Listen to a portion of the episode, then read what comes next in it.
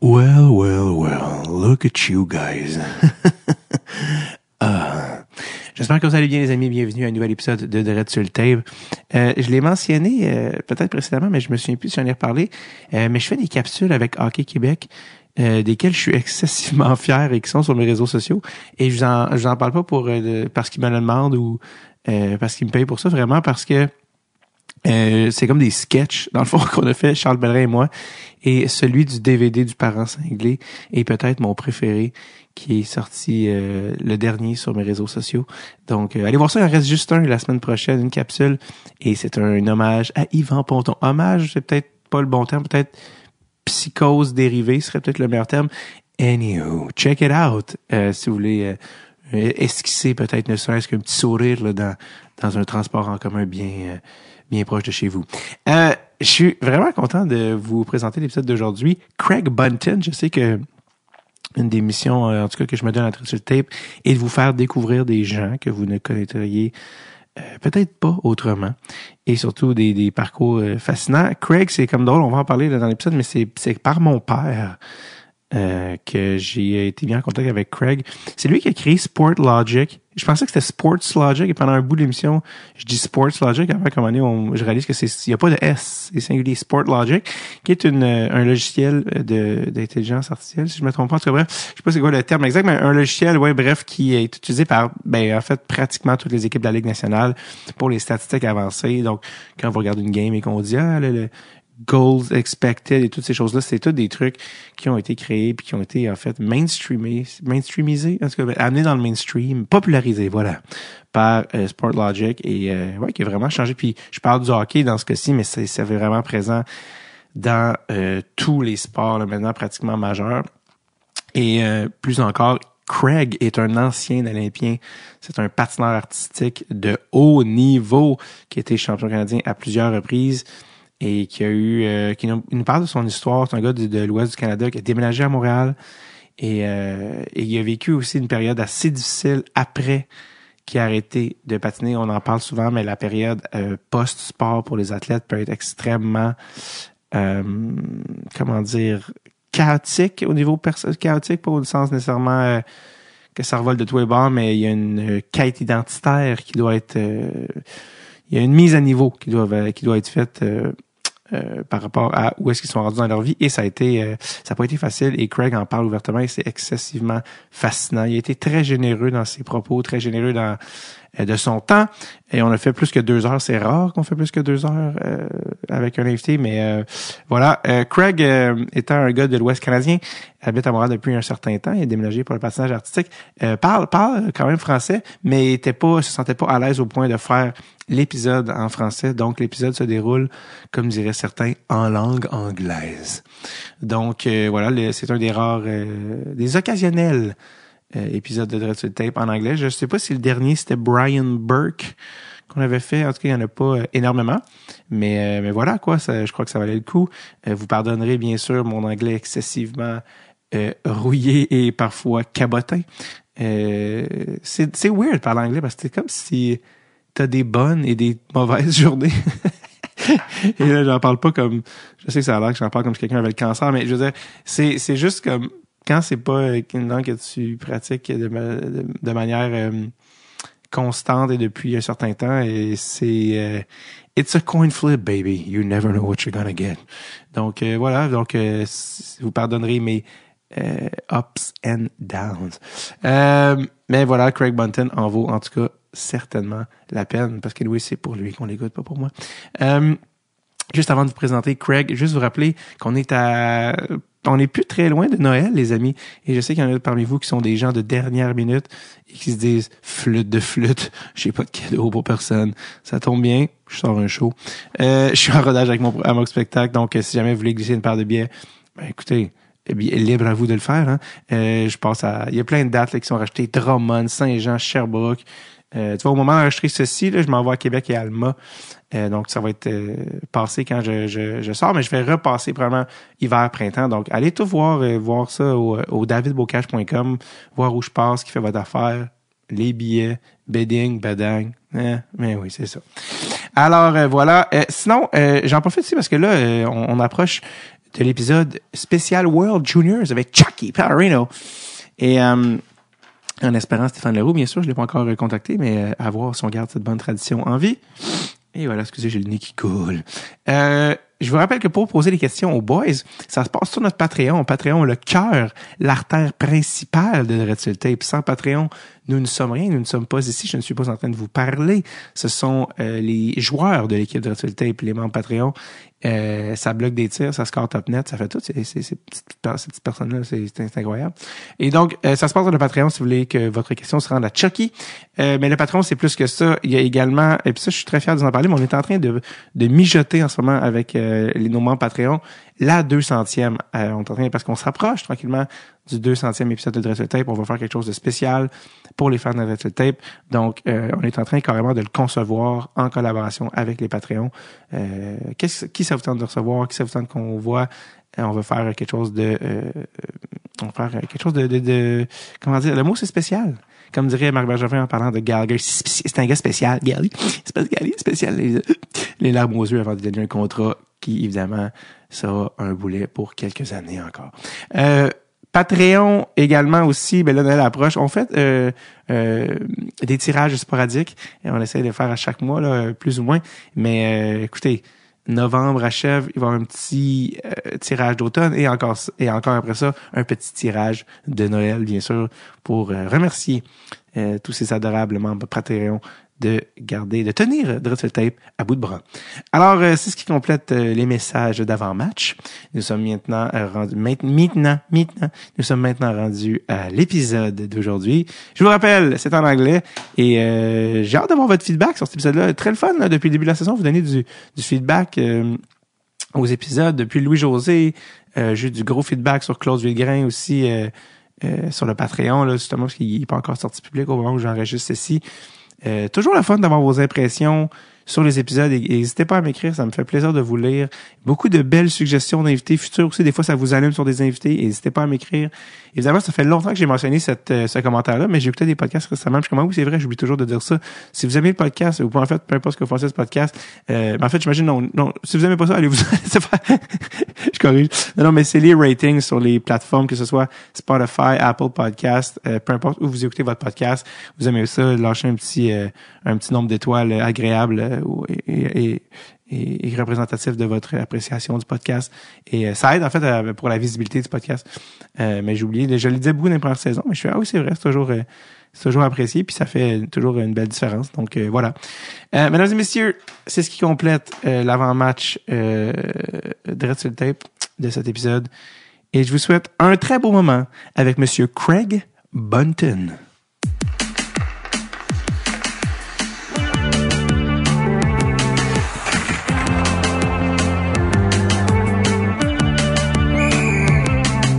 Avec David Beaucage.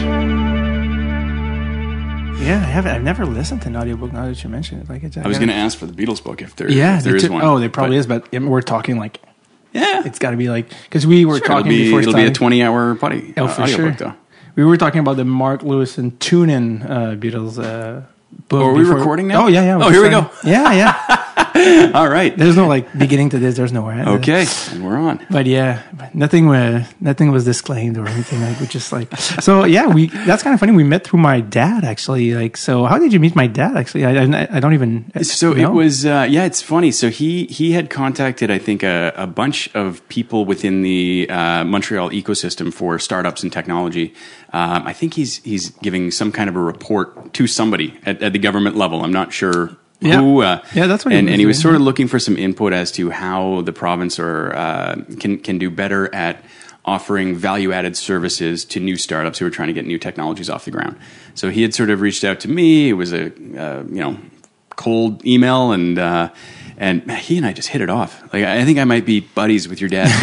I like that. I like the idea of that. Yeah, he was super enthusiastic. He's like, "You have to meet this guy. he did Sports Logic," and I, of course, as a hockey fan, we've heard the word Sports Logic for years now, and knowing that you're a part of like of this is like super yeah, interesting because we I think a few years from like back uh, my producer, who's a friend, who who's a guy from Princeton who played hockey. He's like, "Yeah, have you heard of this Sports Logic thing?" And we kind of looked into it, and then it was on the list, but like we never got around to it. And then you just get kind of came back It's naturally funny, around. man. The you know it never gets old when you when you hear somebody say that because it's like for me when I think Sportlogiq, I think this scrappy little you know thing that a few of us were doing, just hoping that it would survive. You Yeah. know. And so, And look at you so now. we, you know, when I hear even just the name Sportlogiq, like that came out of like necessity. We we were working, you know, we did a pitch to some investor, and they asked, and we we had a, a skating specific name, and and they kind of said, "Is skating big enough? You know, do you want to think what is the brand okay?"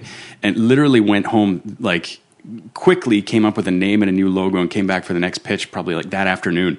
And it's just like so when you, quick. you know when you when when something like that comes about and then years later you hear people talking about it, people that you don't know talking about it, Yeah. it's really interesting. Like, it's really cool. Yeah, it's like hearing someone say your band's name. Yeah, exactly. Oh, you were part of that band. Like, Yeah. yeah, that's my band, man.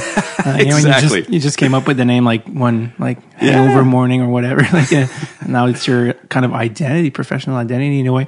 So Sports Logic is uh, has been bought by by how many NHL teams at this point? Almost all. Yeah, Oh, so I, I think at this point we are all but one. Really? And even that one, I think we had some products with them. and Who's holding they- out? I can't say. Oh, I know we, we yeah we don't. Uh, I thought it was public. Sorry. yeah, it, you know it might even be at this point. Oh, I'm not okay. sure, but uh, So- but I just so, 31 out of 32 NHL teams Yeah. are using Sports Logic at this time.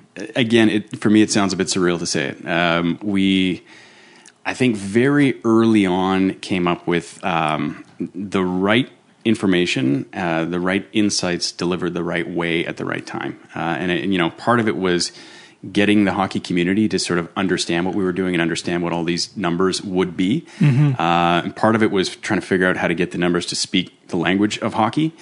Um, so for people who don't know about Sports Logic and who are not necessarily like hockey fans or whatever, what is Sports Logic? What does it do? Yeah, so great question. So we are uh, we're a technology company. Uh, we have a lot of artificial intelligence, uh, seven patented technologies. We take in video of games and we collect data from that video. We use um, computer vision, artificial intelligence to track basically the pixels on the screen to come up with you Yeah. know very deep data. Uh, we also have people who are cleaning and tagging and and you know uh, curating that information. We take all that data. Uh, basically, we build out a, a 4,000 line play by play. So think of, you know, in a 3,600 second game, it's more than once per second. We're identifying an event. So a loose puck recovery, a pass, a block, Turnover. a, yeah, turnover, um, line carry, right? So take 4,000 lines and then add descriptions to each one of those events as well, right? So if it was a breakaway, was it a, you know, or was it a three on two or, Yeah, or what was the manpower situation? Or, uh, and so you have this group of descriptors as well. So we take that really deep data set and then we have an interface that the teams can log into, so sort of like a web app. Uh, and they basically are able to get pregame, postgame reports, player comparison tools, uh, inf- insights on how they're playing effectively, where some of their gaps are, uh, where some of their opponents' gaps are, and where their opponents are playing effectively. Uh, drafting, scouting tools. So sort of think of of all the tools that you would need to uh, make great decisions within an organization. For us, we're providing the data and those tools uh, under under all of that. So you just like so AI is collecting all that data, and because I, I saw this thing you posted on um, uh, Twitter or X now, as they say, uh, the the one where this uh, I think they're like play by play. Uh, and the color guy, and they're and the you can through the voice. I don't know the guy, but you can see he's like I don't know in his sixties, seventies. Like oh boy, who's collecting all that that data? And the the other guy's going, oh it's it's Sports Logic, it's it's AI. And the guy's like what? He's like oh it's com- computer science, you know, like we're in 2022. He's like, and he just says, "Oh boy." Oh boy, that was it was my favorite clip of, of all the media we've had in like nine years. That, Yeah. Oh boy, that was my favorite.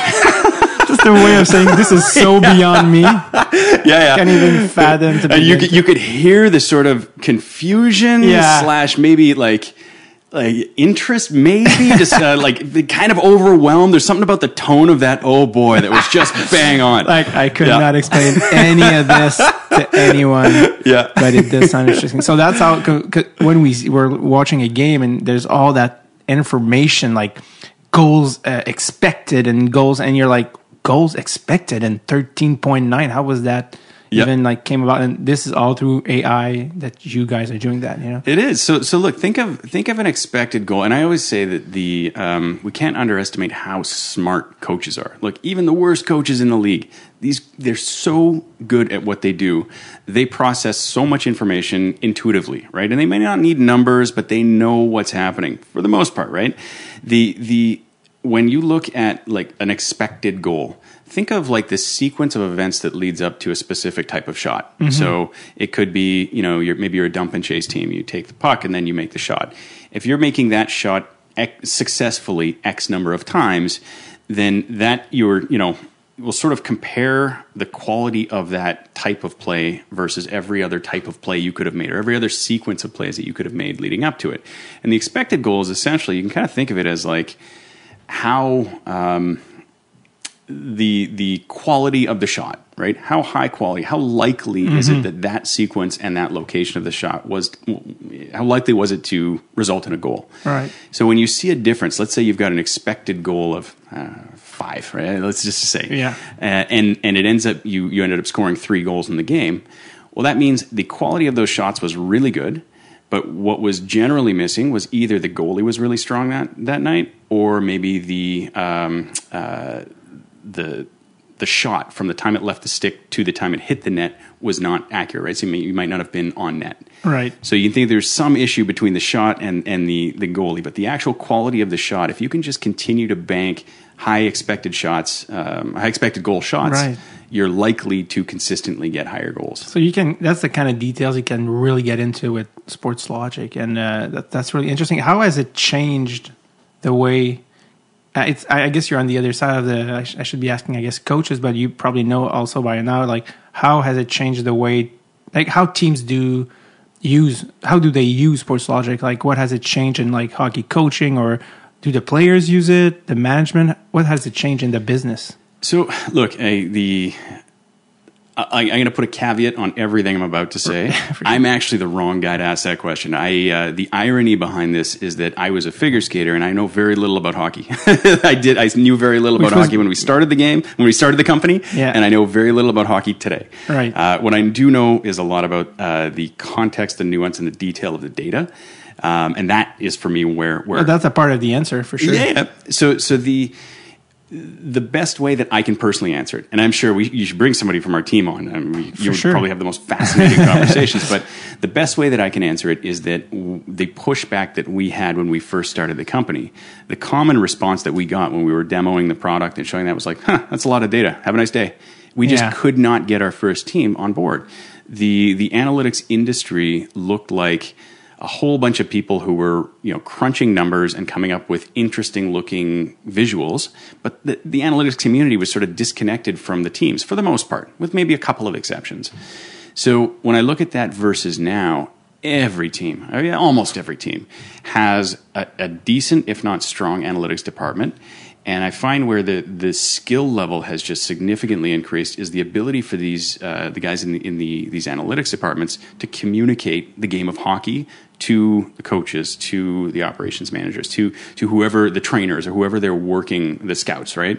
Um, and it's that level of communication, that that sort of translation between the data and and hockey that I find has just increased exponentially. Uh, so um, it definitely has changed, and I I'm convinced that the game has actually changed partially because of you know smarter decisions being made in in Yeah. the types of plays that the teams are making. Yeah. Um, but again, that's where I'm. Uh, you know, I'm probably that's- beyond my. Oh, that's higher than my pay grade. no, that's all right because that's kind of the. We started with the end of the movie. You know, when a movie starts with the end and then you go back. we're gonna Tarantino this We're, thing. we're gonna All we're right. absolutely back and forth. This is gonna be the Pulp Fiction of podcast. No, but because I've just seen recently the movie Past Lives. I, I don't know if you've heard about this. The, this Canadian Korean uh, girl did a movie called Past Lives about all those eras in our lives. You know, like you're 12 and you have someone super important in your life, and then you lose touch, and then 12 years later you reconnect, but and then thir- twelve years later again, and then you, we have all those lives within our lives, and you're a very good example of that because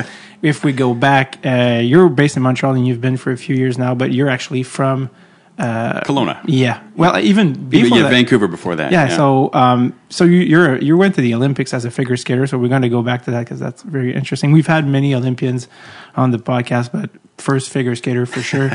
uh, you started out in uh, Vancouver. Uh, how old were you when you started figure skating?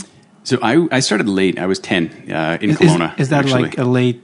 Yeah, yeah. So, so to put that in context, I the first time I got on the ice for can skate lessons, um, I was on the ice with probably sort of six, seven year olds. Uh, most of the junior trainers were my age. Wow. yeah, so I was. Uh, I, I mean, one of my first days on the ice skating backwards. You know, when you skate backwards for the first time, you lean forward and you Yeah. kind of try to shuffle your feet backwards. Yeah. And I, I remember knocking my butt, hit this kid in the face, and the kid fell over. So the height difference was about that. oh, that's that's very funny because it's true. People like by four or five years old at that age. That you know, I mean, Canada. I mean, everyone's on skates by then. Um, how did you get to figure skating? Like most Canadian boys are told, "Hey, you're gonna play hockey. You're gonna play." Hockey how did you get about? Uh, So, so I got to rewind a little. So we, um, uh, we, uh, my mom raised my brother and I in Surrey, British Columbia, so Yeah, just Surrey. outside Vancouver. I think uh, Joe Sakic is from Surrey, Nice. isn't he? I think so. Anyway, keep going. would explain a lot actually. so, so we, uh, and and I went ice skating one time. no, it's Burnaby. Sorry, got this wrong. Close. Keep Yeah. going. Keep going. so so uh, and and I went skating once with a friend of mine. We did half a session on a public session, and I vowed to never set foot on the ice again. I hated it, just couldn't. And and you know, for all the other kids in Surrey, like skating was just not a thing. Hockey was not a thing, right? Really? I- as far as I remember, Right. uh, I mean, we. I don't know what we were doing. Getting into trouble, maybe. I think Yeah. it's probably probably the the pastime of most of us at that time. Uh, it was a pretty rough neighborhood, but I mean, sports were just not. Uh, they just weren't part of of my my group, my my world. Uh, Right. It was so so. Yeah, we uh, the neighborhood kind of got rougher and rougher as the years went by, and, and my mom basically just decided to get us out of there. Uh, she was, you know, single mom working two jobs. Um, we packed everything that we had into this little red Chevy Chevette, uh, and she, we basically looked at a map, me, my brother, and my mom together, and sort of said, "Where are we going to go? How do we just escape this this neighborhood, this life?" Um, and uh, we looked at Kelowna. It was, you know, 100,000 people. It was really booming at the time. Uh, she had basically enough money for like, know, three months of living with two kids and, you know, looked at the schools there. We drove, uh, got there, and she just started looking for a job. And, and that was kind of like the start of a, a new life in a, in a better community for, for uh, our family. And now So- is your mom still in Kelowna? She's actually, she's in Toronto now. No, okay, so she Yeah. moved east. Yeah, Just follow yeah. When I moved out here, they uh, they all moved out Ah. to uh, to get as close as they could. So Yeah. how was Kelowna? I just I don't know. I know so little about Kelowna. Like they have a hockey team. That's all I know. Junior. Well, in fact, the uh, oh, this is your your, listeners are going to love this. So Yeah. I was the first mascot of the Kelowna. no way. I was I was Rocky Raccoon when I was. Speaking of the Beatles, yeah, I mean, Rocky yeah, Raccoon. exactly, exactly. You were the first? the first, yeah, the intro when they when the Rocky first went out on the ice and the fireworks were going off. That was me. What? How old were you? How did you get that job? Tell me everything about it. I this. don't remember how I got it. I no, yeah, I remember how I got it because before that I had a weekend gig as Sonny the Sunripe Lion. This is getting better that, Look, by so the minute. so at uh, I you know throughout uh, I started skating when I was ten in Kelowna. Uh, I skated. I was in Kelowna for eight years, so that was eighteen. Uh, during that time, I had three jobs, pretty much the entire time. and going to school all at the same yeah, time. yeah, Wow. and and skating. It was uh, skating is extremely expensive, uh, and I I got competitive fairly quickly. So by the time I was like you know 13, 14, I I had one goal. It was Olympics or die, right? Yeah. Um, Isn't and there so- like a this uh, like in in a, if there were a movie about your life that would be like this scene, but didn't you tell your mom at ten? What was the, what the story of that? I forgot I told you that. Yeah. so, so the um, it was the first skating lesson I had. Um, I was on hockey skates. Uh, we, you know, got the Bauer skates at uh, Canadian Tire, and uh, the very first day on the ice, we did we started doing a couple of jumps.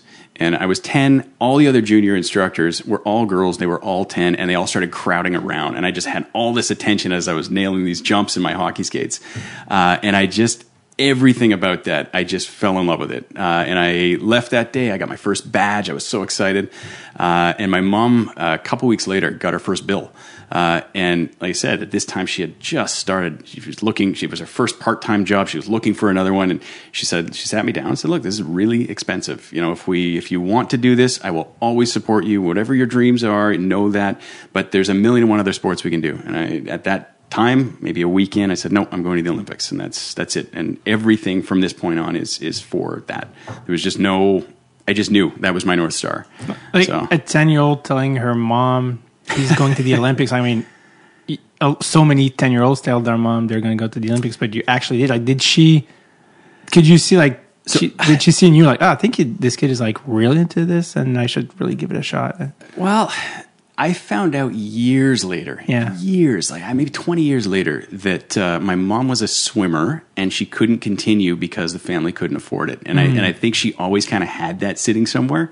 Um, and I, like I said, I, for me, it never obviously occurred to me at that time. Yeah. So I think my mom basically had said, as long as you're working, as long as I see you first in, last out, uh, working, putting everything you have to do in this, whatever the sacrifice is, we'll make it. Um, and and she, you know, she made good on that, and I, I think so did I. So, Uh, Did you get um, uh, teased by all the boys for not playing hockey? Yeah. being a figure skater. How did that go? I don't know what it's like in high school these days, but I can tell you in the 90s in Kelowna, going through high school as a male figure skater, I mean, you learn to take your, your lumps. you learn to get punched in the face. Like literally, oh, yeah. I mean, you got punched in the face. That's more than bullying. I mean, that's like in their defense, I was a little lippy.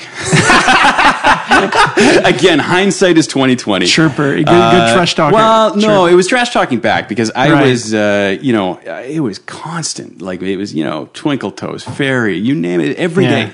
every day. And kids are relentless, man. You Yeah? Uh, and I, you know, so I. It was re- it was probably years before I was able to let go of some of that. Really? Um, but uh, but no, and every once in a while I'd give it right back, and and you know they let me know that they were bigger than me.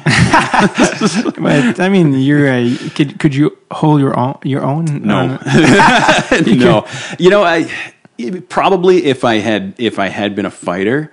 Uh, fortunately for me, my brother at that time was a weightlifter. and He was a big boy, Oh. uh, and and he would come to school every once in a while. And uh, younger or older, older? two years Oh. older. Oh, so that's that's a good yeah. uh, So ally to have on your side. yeah, Yeah. So you start figure skating, and really quickly you get very competitive, and you have a goal in mind. It, it's it's the Olympics. But we, we we're talking about how you got to the to the uh, the job of uh, that's true. Yeah, being the. Uh, so you how for so, how long so did you I was uh, I was doing three things at the time. I was uh, I was washing vans at Shaw Cable. Um, I was doing weekends. I was a mascot, and and the first mascot gig I had, I think it paid like hundred dollars for the afternoon. And in That was you know, huge. that time at, at 15, 14 years old. That's massive, right? Yeah. Uh, and I knew. Even at that time, I knew that I was probably going to have to move uh, out east to train because that's just where the best athletes in the country are.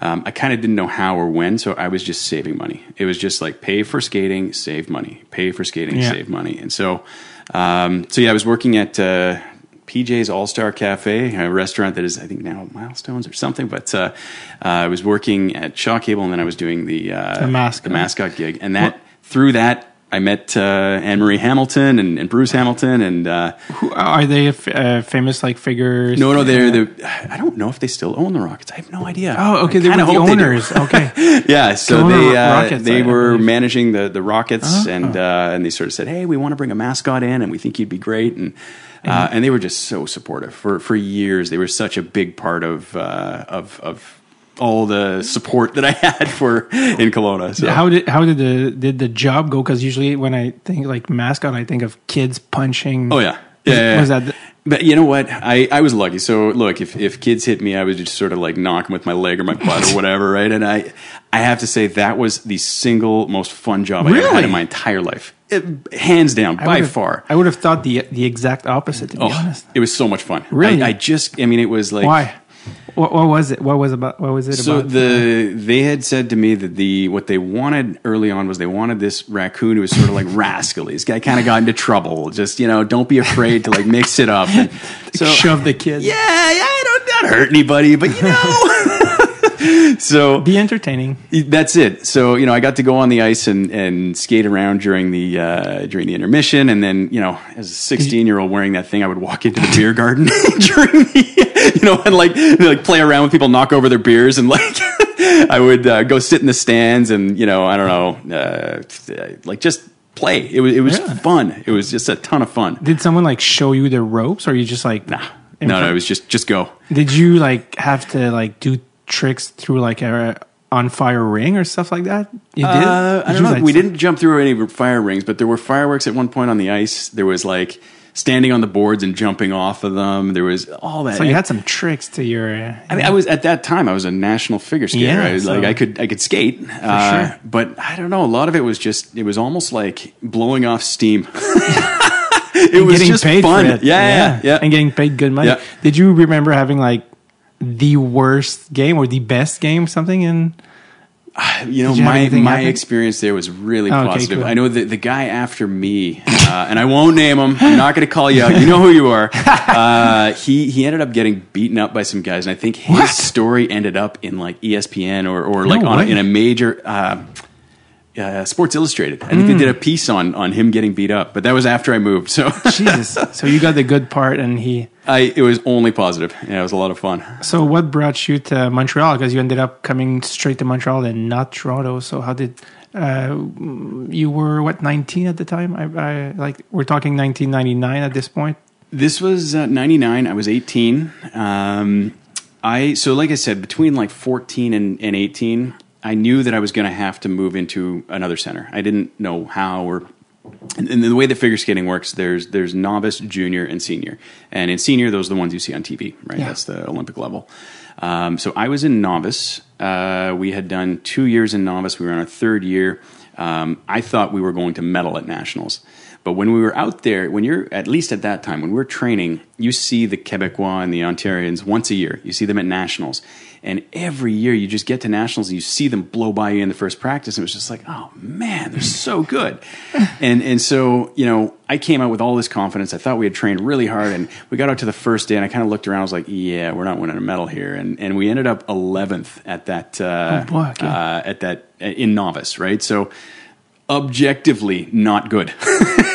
so, uh, but I had, I think I had about three, four thousand dollars saved, um, and in my mind, I looked at it and I was just like, look, I'm, I'm either going to take a real shot at this thing, or I've got to quit now and find my uh, find my path. And by this point, I think I was I was working in the architecture department at uh, Shaw. I'd graduated from high school, uh, and I was I was given an offer to either move to Kamloops and help design their um, cabling systems, or jump on a plane and and and you know on a wing and a prayer and and chase the dream.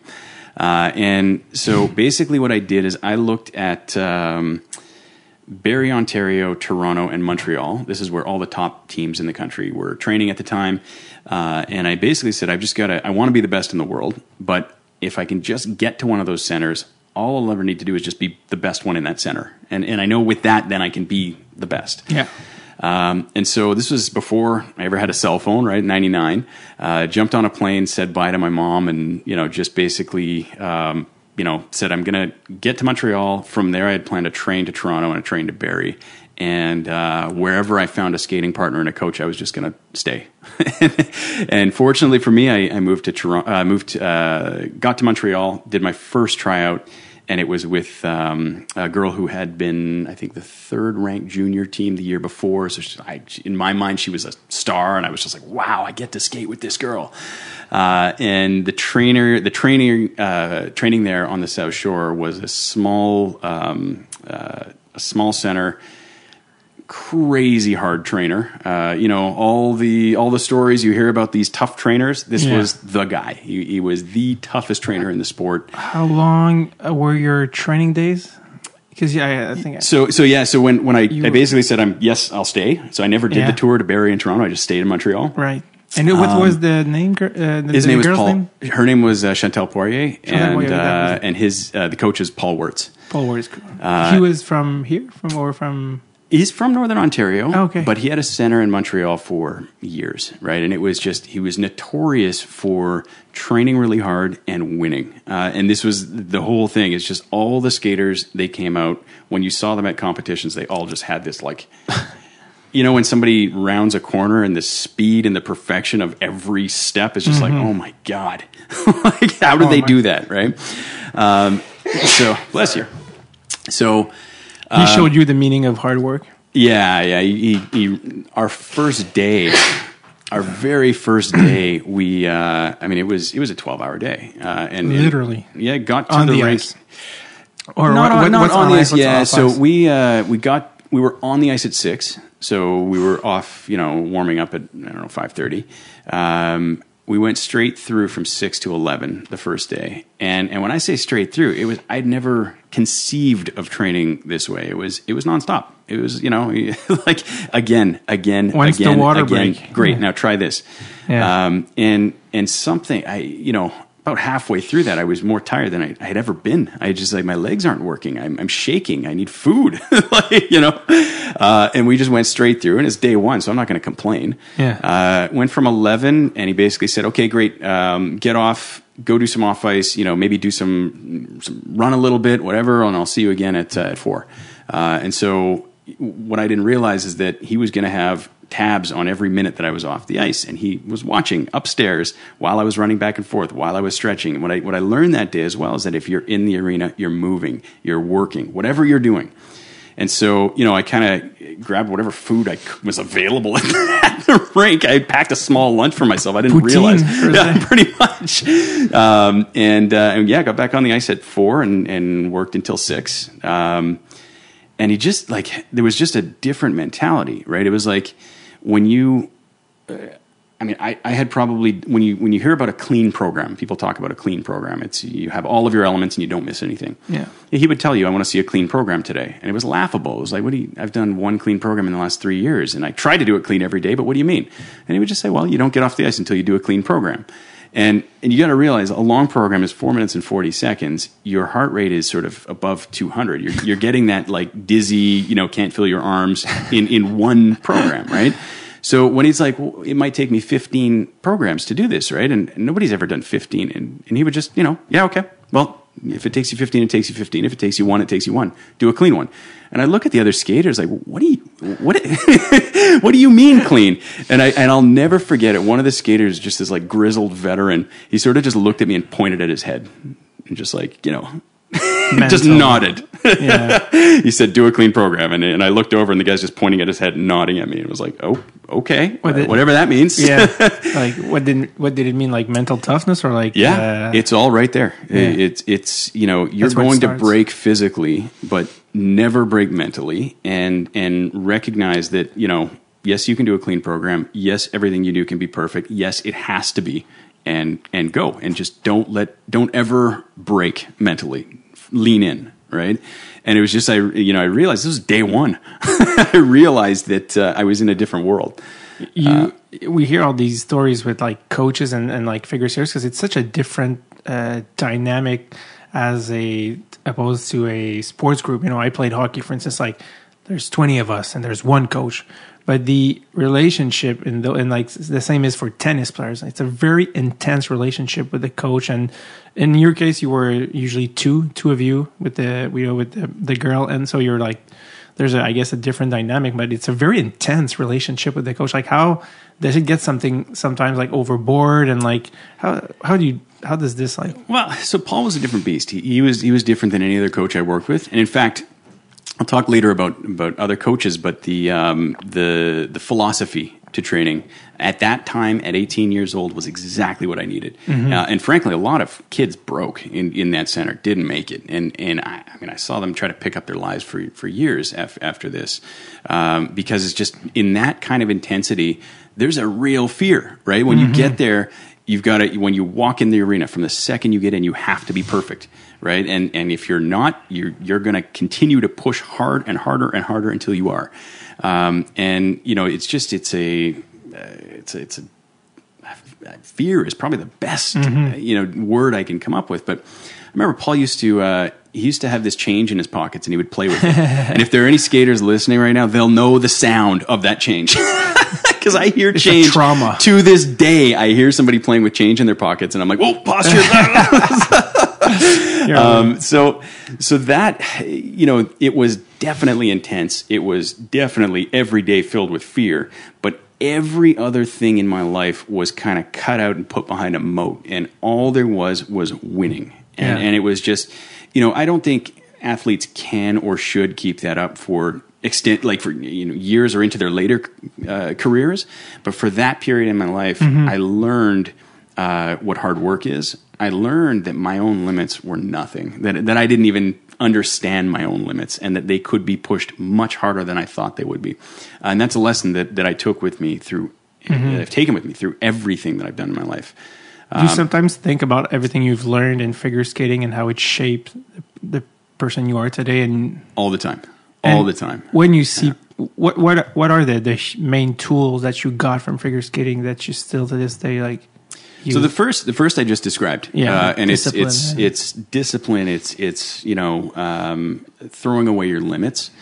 Um, the other, and and I don't know if this is unique to skating. In fact, I think it actually is is uh, true in hockey as well. But creativity, uh, I think there's there is room for creativity in absolutely every function of every job, Oh, that's uh, or, or in everything that you approach in life. Um, and that's that's the thing. So so in skating, the way that we would approach creativity, it was actually it had a it had a framework. Yeah. So the season ends, uh, and you you start to put together your new programs in sort of March, April, May, kind of, and then you're working on all these new elements, these new lifts, these new throws, these new you know, and you're trying to break the mold of what anybody's ever done, right? And you're just you, you're putting all this interesting time in these weird lifts or these weird. What if we try this grip? What if we, uh, you know, and you're trying to kind of reinvent yourself and reinvent the sport over those few months when you kind of have something, you might have 10 new things that you've come up with. You're going to whittle it down to one between, I don't know, June and the end of August. And that's really when you start training your programs and you start trying to put it in as an element that you're going to compete with.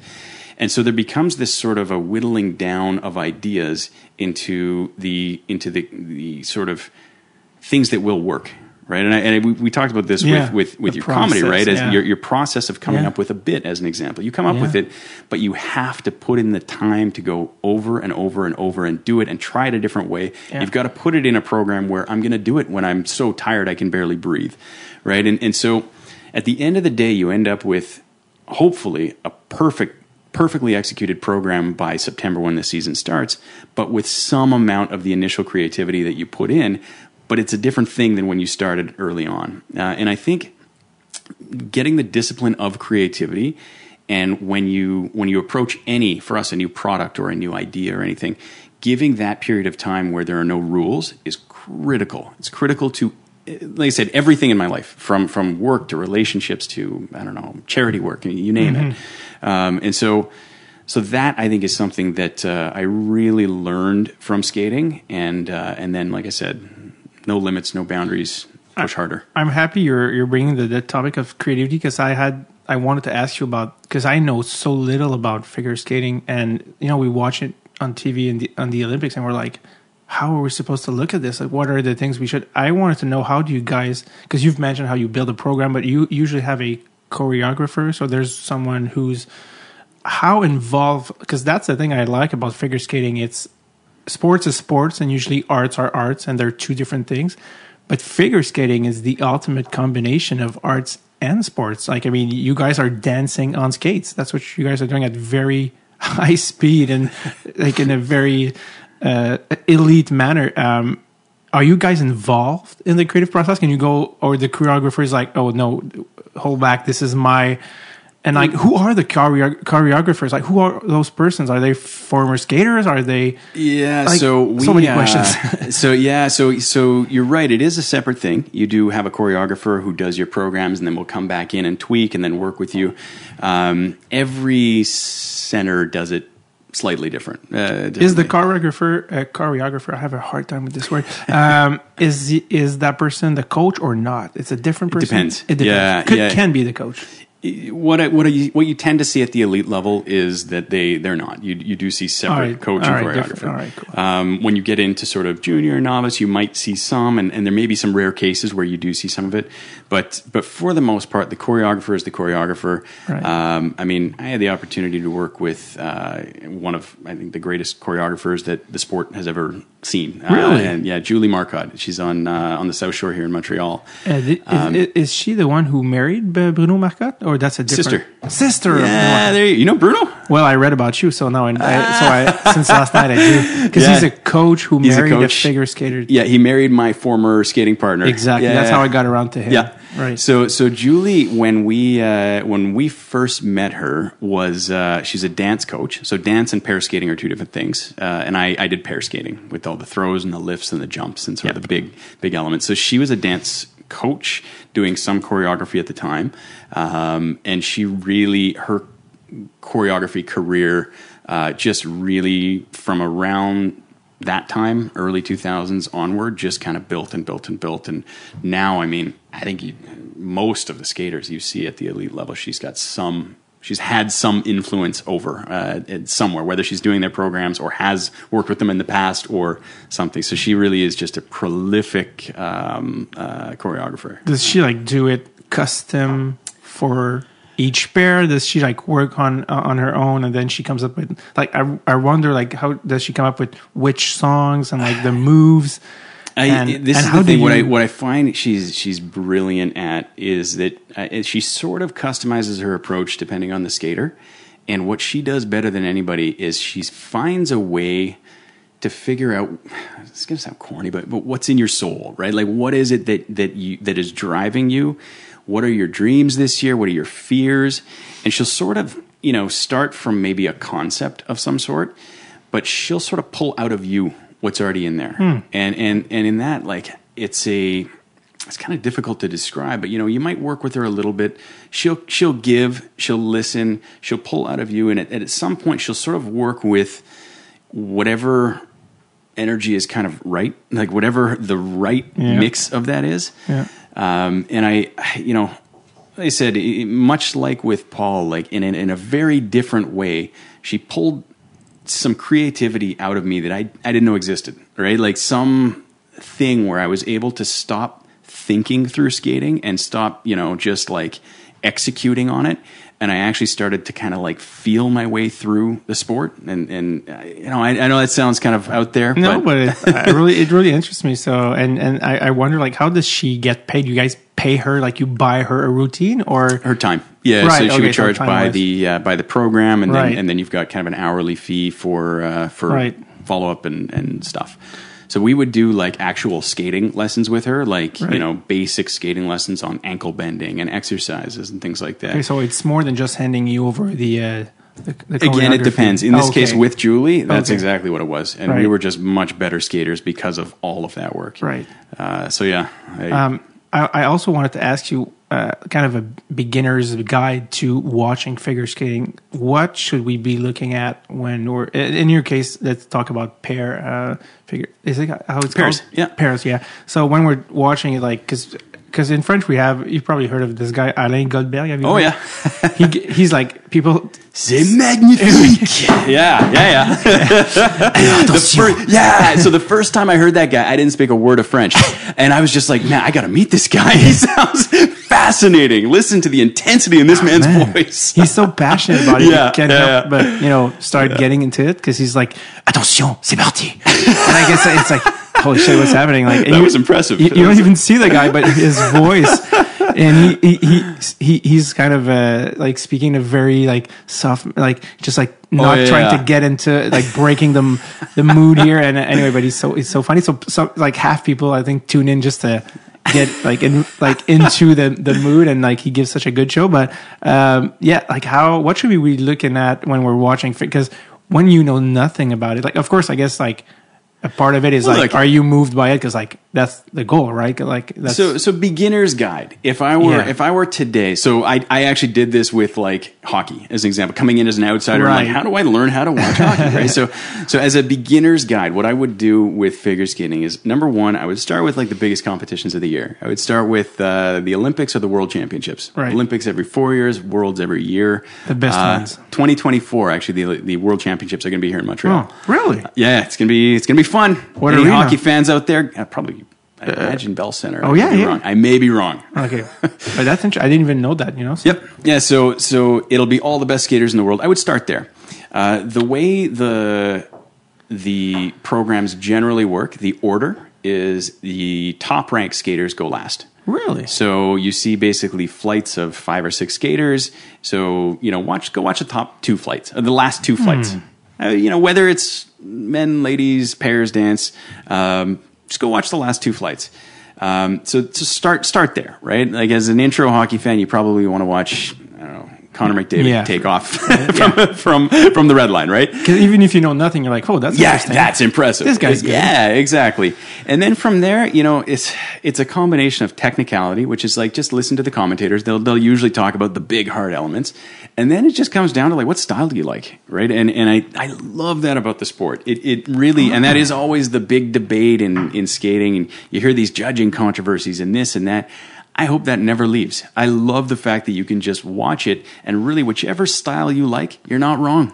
Art can never be wrong, right? And especially when you're talking about the top few in the world, they're so close that you know, there's usually one or two that breaks away that are just like, oh my god, there's them and everybody else. Yeah. Uh, and then from there, like I said, your, your sort of top five are gonna you're gonna see the best in the world and figure out what style you like. You know, do you like like powerful, gritty skating? Do you like just you know simple perfection? Uh, it's it really is. Uh, elegant. Uh, Yeah. uh, Yep. but that's interesting. So just go and watch some, and you're gonna f- figure out like pretty much like what you like. It's Yep. like music music genres. In Exactly. Oh, cool. That's awesome.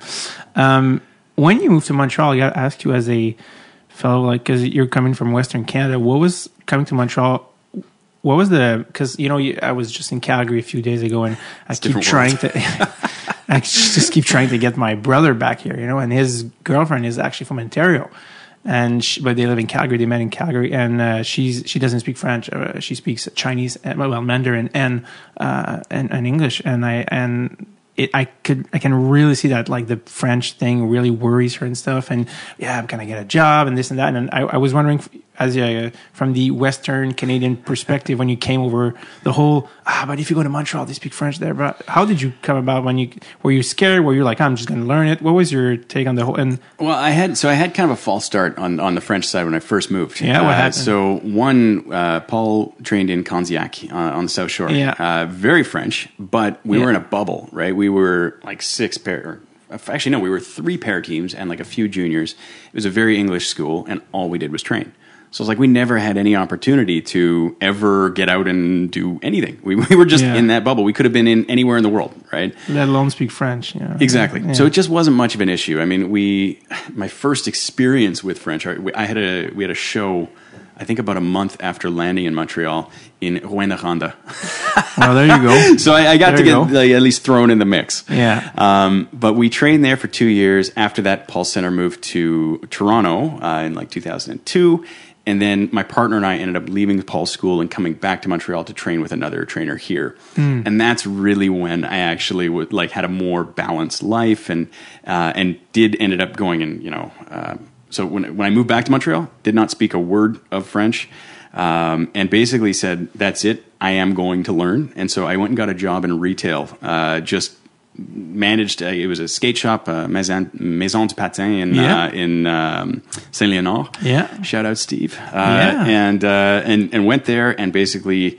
You know, half the clientele, uh, clientele that, that are coming through are speaking French, and Ita- so Italian in your case. Yeah, Italian, French.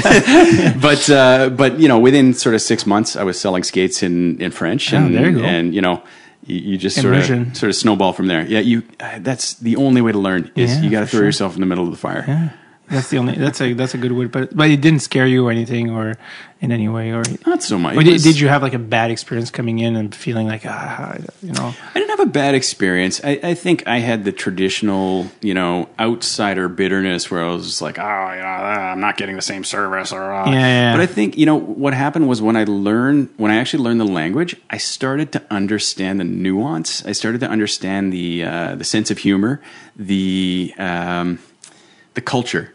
And I realize now it's its own thing and, and it's actually really cool. But you have to understand the language in Yeah. order to, to be able to soak that up and experience it. For sure. Uh, and I and so when I when I really learned when I first was able to just sit in a group and listen to French and, and speak it and that, that's really when I, I I fell in love with the province. Like I really sort of got it, you know. Because you decided to stay, which you were not like forced to. You could have, you know, moved or Yeah. and you still stayed in Montreal. So I guess you enjoyed. Well, look, I mean the, the top the top athletes in, in the country and in actually in the world, uh, many of the top skaters in the world are all in Montreal. yeah, yeah. It's- I, I meant like after skating, you could have gone I, know, I met my wife. Oh, so what are you gonna do? Is she Fre- is she French Canadian? No, no. She's uh, her first language is French, but she's perfectly bilingual. Uh, but she's from Montreal. So, Oh, so is she from the West Island? uh, d- downtown. Oh, okay, cool. Because Yeah. that's usually where the yeah. fluently. Yeah. Uh, speaking of uh, French uh, speakers, most of your uh, partner were French speaking. You you were like uh, Valérie Marcoux. You've had like a lot of French Canadian girls as a as a partner. Am I wrong? Or well, so we all spoke. Actually, Val was really the only. oh, they have like- French name anyway. Yeah, yeah, yeah, So she was English. Uh, Oh, was she? Chantal Poirier was English, spoke Oh. French. Uh, because but- they had French names. I just assume Yeah, yeah. they were all French. So, so Val, uh, Valerie Marcoux was, uh, she is French, um, but she and I actually dated for a couple years before we skated together. Really? So yeah, we had a couple years behind us before we ever started skating. So you dated before being a pair. Yeah. So I, I mean, guess rewind back to our story when we uh, was in Paul's school for two years in, in Candiac. Paul moved to Toronto. The whole center basically picked up and, and moved with him. I started dating Val kind of around that time, or maybe just before. But I was still skating with Chantal. Um, for a million and one reasons, Chantal and I broke up. We ended up uh, looking for other partners, and I found myself without a partner for a year. Um, Val skated with Bruno, uh, Bruno Marcotte, Oh, yeah. for, for for the for a couple years. They uh, made a name for themselves on the senior circuit, and competed at Worlds, and um, and at some point we just realized that it was you know uh, we were roughly the same you know skill set. We you know we obviously got along very well. Yeah, it wasn't Um, awkward or anything. it wasn't. In fact, you know, most pair, like seventy-five percent of pair teams, at least when I skated, were dating. Uh, I don't know what the number is now, but it very, very common. Uh, it's probably a little more rare to be dating first and then skate together, but it does happen. It's uh, They usually start sta- skating together and then yeah, and one then- thing leads to another. well, I remember Jamie Salé and David Pelletier used to be a couple. you Yeah, know, and he's yeah. the guy from um, Quebec. Yeah, yeah. Yeah. Like, which is, uh, Yeah, I know Dave well. Gaspé. Yeah, yeah. He he actually works, or at, at least did work for the Oilers at one point. That's how we. That's how we got our, one of our first uh, contracts. Ah, uh, one of our first, oh, actually, not even contracts. The first time we opened a relationship with an NHL team, it was through Dave. I, I, I called him and I was just like, you know, we got this thing, and we made some introductions. Yeah. Yeah. Oh, At the time, awesome. we weren't even Sportlogiq. We Oh, were just, just- a couple of guys with some data. Oh. So is he still working for the Oilers at this I haven't spoken to him in a couple of years. Yeah. I'm actually not sure where he's at right now. Because that's uh, yeah. as a as as a very casual like fan like the one thing i remember the most about figure skating was the 2002 olympics uh, i mean watching the routine and, and i remember like Alain Goldberg, Gold- Goldberg was like completely like off his like like out of his mind he was like uh, like it was a perfect 10 Yep. out of 10 it was just like yeah a clean routine as, Yeah, yeah. as Paul was would clean. it was it was completely it was like wow like this was really good and then them not winning i was like well i don't know nothing about this sport but it seemed like they were um It was Pretty it good. was an interesting time. So Oh, so yeah. 2002, the Olympics are in Salt Lake City. Yeah. Jamie Salé and David Pelletier, the Canadian pair, their style of skating was um, very Canadian. Very, and I mean that in a good way. Uh, it, it- like Canadian, meaning their personalities came out. You could see their relationship when they skated. You could, I mean, just they had this magic, this chemistry together that it's very difficult to teach. They had just this this certain magic. The Russian pair team, uh, Elena Berezhnaya and Anton Sikharulidze, were the perfect Russian pair. And by that, I mean, and I, again, I mean that in a positive way. Uh, absolute perfection in simplicity, meaning they, they had these perfect lines. They could do one crossover in perfectly and go faster than any skater you'd ever seen. So they had this perfect speed, this perfect, like just two totally different styles. How you compare them, I, I, I have no idea. It depends probably on your preference. Um, Jamie Salé and David Pelletier skated perfectly. Uh, Anton and Elena, I think, missed a jump or stepped out, or there was like uh, one one error. And the marks came up, and the judging panel was split. Uh, and the Russians won, and it was just you heard boo throughout the stadium, and uh, and then I think the next day or within a couple days, the French judge came out and said, "I I was influenced by the Yeah. this other side, and, and and therefore I made my vote this way, so that the French dancers could get this. There was a trade or there was a controversy, and so so just to give yeah to give everybody kind of the context of that. Now, what happened after that was just pandemonium. The Olympics were upside down. They ended up actually giving two gold medals, Yeah. A gold medal to each one of them. Uh, but the International Olympic Committee came out and said, "Figure skating, you, you got to solve your your issues here." Uh, they upended the entire judging system, Hmm. uh, threw it out, and said, "Start from scratch, and if you can't, you're out of the Olympics." Whoa, I didn't know that. Yeah, so the International Skating Union came back and and redesigned the entire judging system, where they separated the technical judges from kind of the judges panel. Who so the technical judges say this jump is a I don't know a triple Lutz, therefore it's worth this specific base mark, and then all the judges give it say a plus or minus five based on how well it was done. Then from there, all the judges give a separate artistic score for different components of the programs. So the judging system became much more objective, uh, much more difficult to, to sort of fudge, but also much more difficult for fans to understand. So before it was just you put up 6.0, congratulations, perfect, right?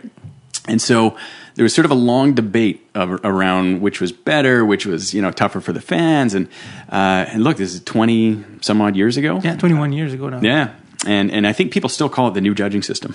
Yeah, is it? And how has it changed, like from the skater's Oh, perspective? completely changed. Yeah. So, oh my god, I- I'm trying to think of a hockey analogy. Were you were you upset about the change at the time? Were you? how did It's you? just something we navigated. So we we uh, Val and I we won our first national title with the old judging system, and then for the first year they basically had this interim judging system where they kind of just made some new halfway mark halfway type judging system.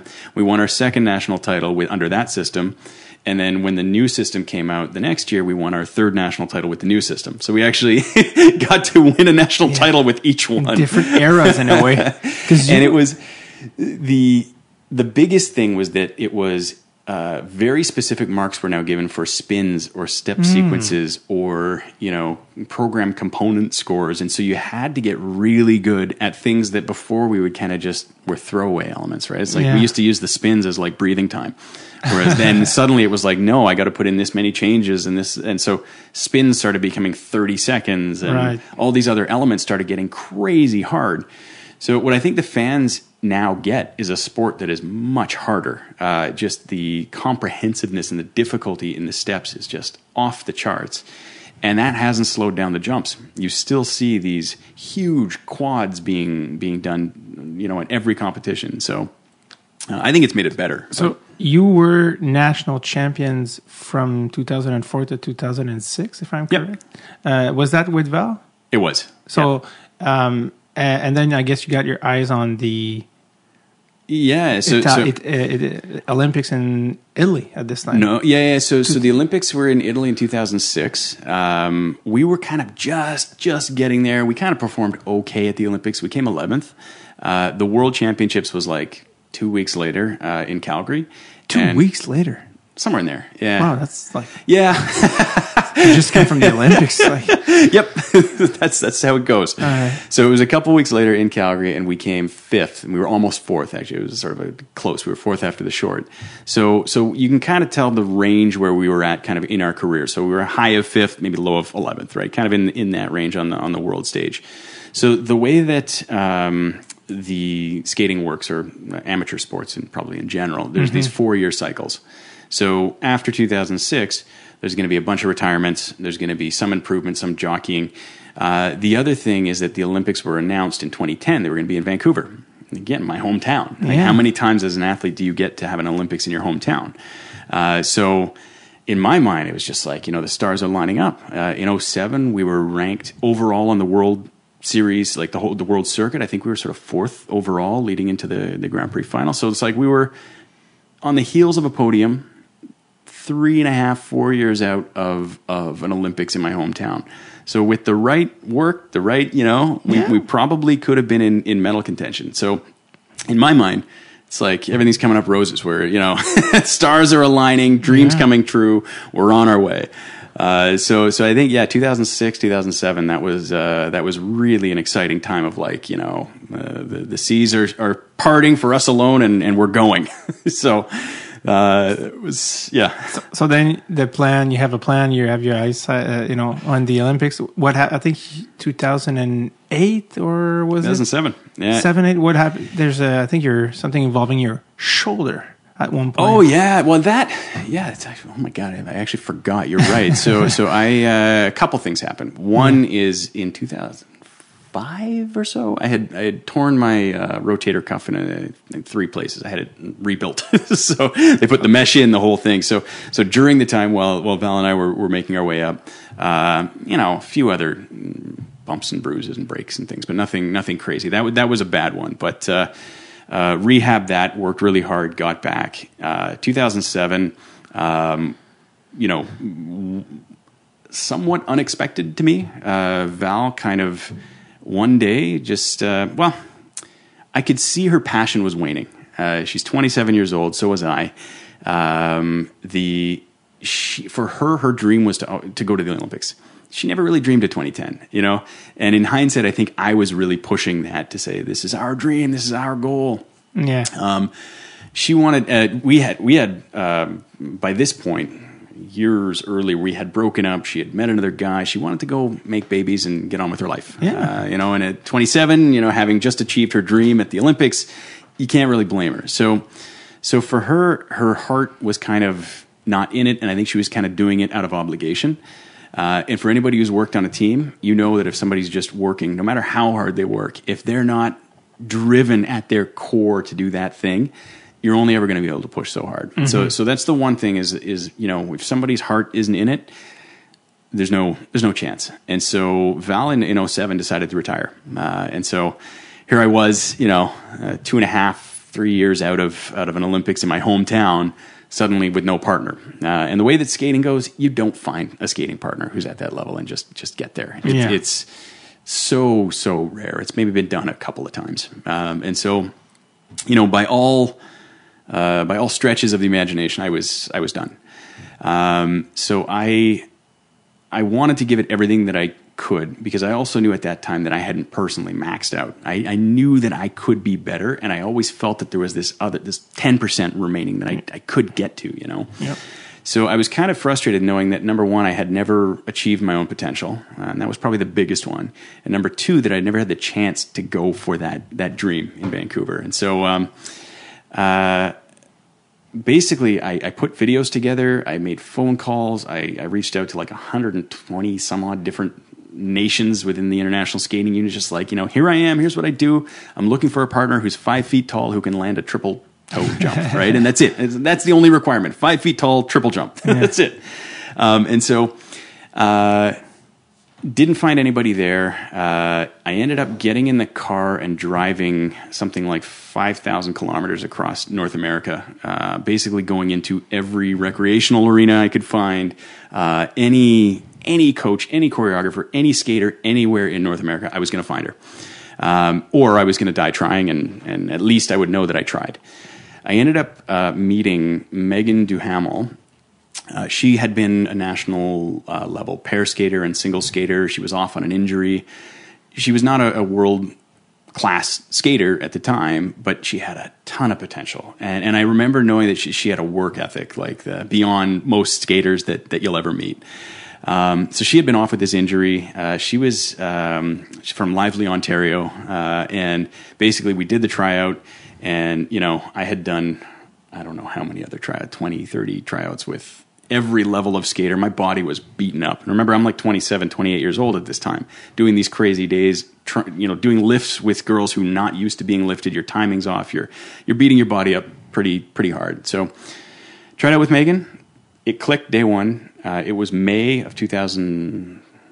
I'm gonna say seven, eight, almost. Yeah, it was heading into the 2008 season. Um, basically, we started putting in 12 hour days again. Right back to when I was 18 years old, right? Except with a body that was not designed for that kind of work, uh, and just worked our asses off. And I mean, like you know, back to the break your break your perceptions of what is possible. Um, we uh, got to, made it to our first national, so we had to prove ourselves. We had to go to all the regional competitions, all that we had to qualify nationally, which I hadn't done in seven years. Yeah. back to square one. yeah, one. back to square one. We had to earn every single point, and with every competition we did, it was like if you don't do this, you don't qualify for the next thing. So if you don't go to regionals, you don't qualify for nationals. If you don't go to nationals, you don't go to worlds. And if you don't go to worlds, you don't have enough points to go to the Olympics. So it was like every single step was critical. Qualified for nationals, we came. I think we came second at our first nationals, and we ended up having. And then this is to to to uh, your point. Uh, the day after nationals, we did a lift in the show, and I heard a loud pop again in my shoulder. Oh, oh, same shoulder or Same shoulder. Oh, yeah, popped it out, blew it out worse than it had been a couple of years earlier. Um, you know, it clearly was due to overtraining Yeah. and lack of timing, which there was no avoiding that. Um, so we didn't have time to rebuild it. Worlds were in uh, in March, so we had three months to to basically train. So we just started learning lifts on the other arm, uh, basically learning all of our elements with the other hand, doing everything, rehabbing, doing everything that we could do, and then we're gonna gonna get the thing fixed after Worlds. Went to our first World Championships. We've been together for seven months uh, with one working arm, and we ended up sixth. Not too bad, huh? Not bad. so again, within striking distance. so um, got it fixed. We we ended up the next year didn't get all the training we needed to, and we ended up missing the games basically by one spot in in 2010. We missed it by like 0.3 or 0.4. it was God. really close. But you know, and I, I know it's a it's a crappy ending to the story, but the reality is, I left the rink that day more satisfied than I'd ever been because at least at that point when I walked out after after the national championships and we didn't qualify, I was like, well, I couldn't have given anything more. like you Give know. I, I literally that was as far as my as my capacity in the sport was. It was as good as I was ever going to be, and that's what it was. And so there was this acceptance leaving sport that uh, that so few athletes get. Um, so it was uh, very bittersweet, but at the same time, you know, here we are. I don't know, 15 years later, and or 13 years later, and I'm perfectly content with everything that I achieved, and everything I didn't achieve. So What's your what are you what are you most proud of out of your figure skate, uh, skating career? I'm proud of the ch- that chance I took. That 2008 season, uh, going out, taking a risk uh, on Megan. I mean, we lost all our funding. We lost. It was funny. All the people who are around you when you're on top, they all go away really quickly. And when you're starting again at the bottom, we went to our first international competition. We came last. You know, like. And suddenly you just realize when all the hype is out of the room, you get a real picture of, of what's real and what's not. Uh, and I, you know, I never would have had that if I didn't just if I if I had done the the logical, rational thing, which was quit. Yeah. So- I, I find it pretty cool that that's the first thing that comes to your mind, and you didn't go straight for the Olympics. You went like, yeah, I did the Olympics, which was the which was the first dream. But what about the that's the one a, the, the one after where like that's where it got actually hard, and you had to find something which was kind of impossible. But you still Yeah, got around look, to it. it's uh, it's, and you brought your mom. the struggle. You brought your mom to the Olympics. yeah, yeah. How my mom cool my is brother. that? It was. Uh, I get goose as you say it. I have goosebumps. Yeah, I, I remember our first national championships, the standing ovation, and, and mom running down, and like. So there's all those moments, but you know the ones that you really take away, I, I find anyway, Yeah. are it's just like when you survive the struggle, and that that for me is kind of the the thing. But uh, but yeah, That's awesome. And there's one you didn't you didn't tell, but the um, Eric Bompard. yeah. Yeah, Go on YouTube, Google Craig Buntin, Eric Bompard competition. Uh, Twenty. uh, that that's yeah. 2008, if I'm correct. Uh, the one where you got your hands. oh my god, you're right. That was the same season. Yeah. How so cr- that was the same uh, the same season of the. Um, it was the season after the shoulder injury. Yeah. So that was we had we had only been back after the shoulder surgery for a handful of months. Uh, and yeah, we were mid um, mid competition and uh, got kicked in the hand, and uh, I don't know what it cut, but it cut something that bled a lot. Like right in the middle of your. Uh, Yeah, right in the middle of the of the performance, and the way. So the reason why I was so insistent in starting after they stopped the music was that you've got, I think, like a minute or two minutes. There's a certain amount of time that you had before you've got to get back into the program, otherwise you're disqualified. Because you're, I didn't know you were even allowed to stop and re. I, I was bleeding everywhere. I had no choice.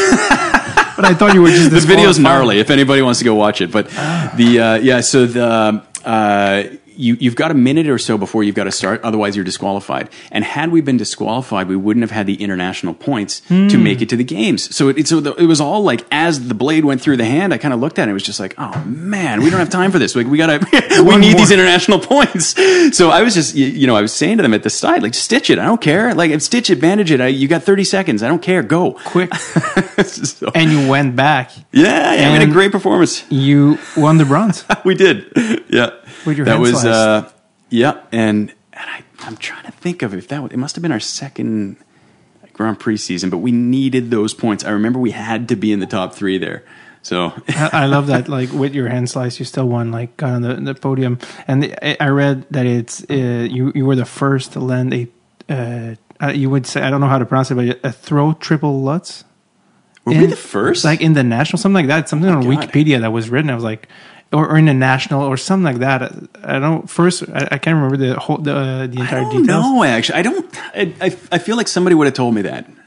It's that- entirely possible. So look, and I take no credit for that, by the way. Megan, Megan was an incredible athlete, and she went on, by the way, uh, after I retired in 2010, she went on to become multiple world champion, Oh, Olympic, did she? yeah, multiple medals at Olympics, one of the top skaters in Canadian history. so uh, yeah, with with her, her partner, who I had trained with as well, Eric Radford uh, at the time. So.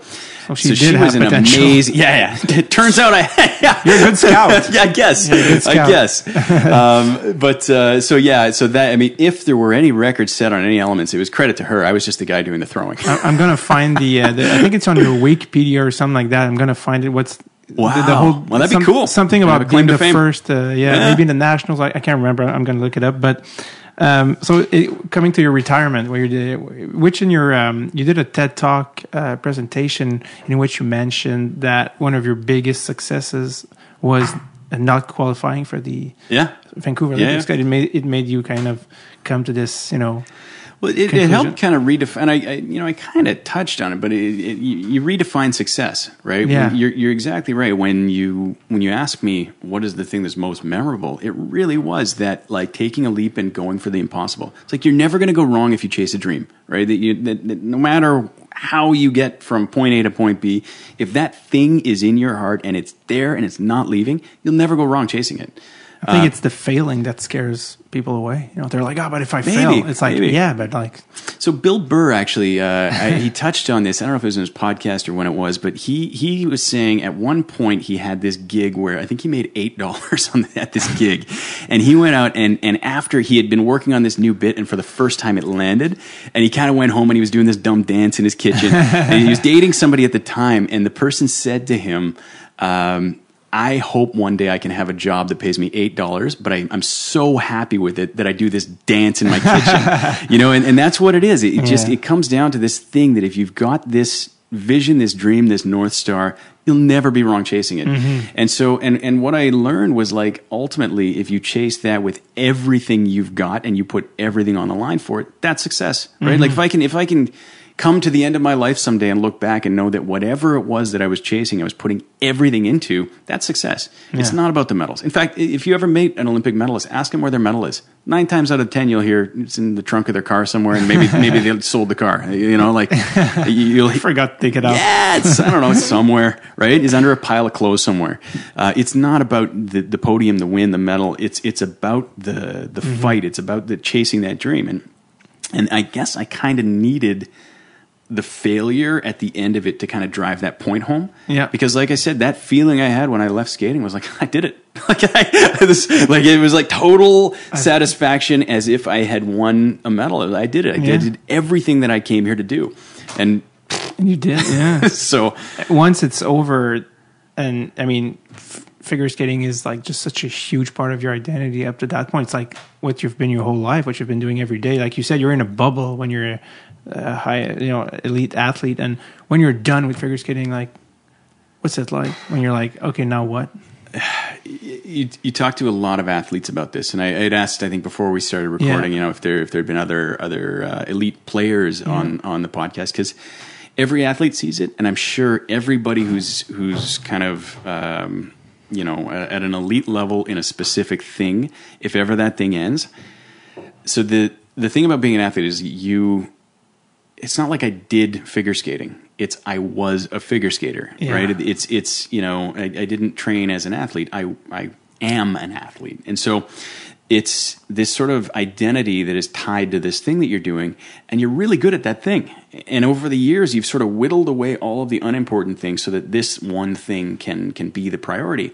You know, if you don't go home for Christmas one year, well, you know, your family's going to understand you're training for the Olympics. Yeah, of course. But you know what? When you retire, get your ass to. like, I don't care what you've got. It's not as important as as, Yeah. as this. And so, so the you know, there's this sort of um, number one, uh, you, you're basically a child. You know, I was 29, almost 30 years old.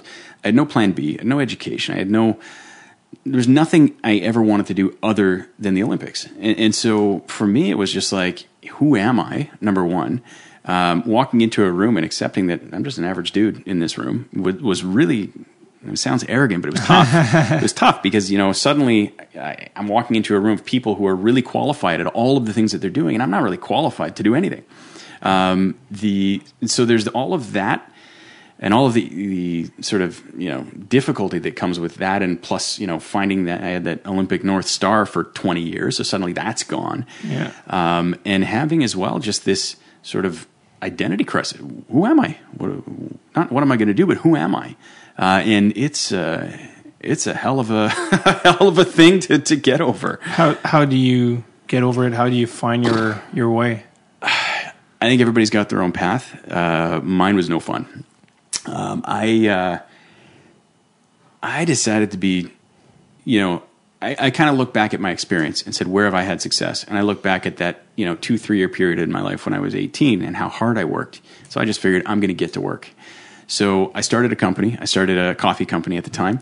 Um, put you know financed it on credit cards. Got out there, started hustling, and you know roasting my own coffee and getting out into cafes and uh, just hustled. Was working crazy days. Um, just feeling totally lost, but just like burying myself in work.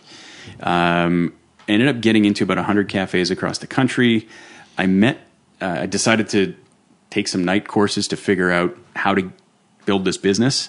Uh, I ended up meeting somebody at McGill from the MBA. Uh, they had said, "Why don't you go write the GMAT, see if you can apply for the MBA, and maybe we'll make an exception and and skip the undergrad and go straight to the MBA." It's like, sure. You know, I went home and Googled like, what is a GMAT? like, okay.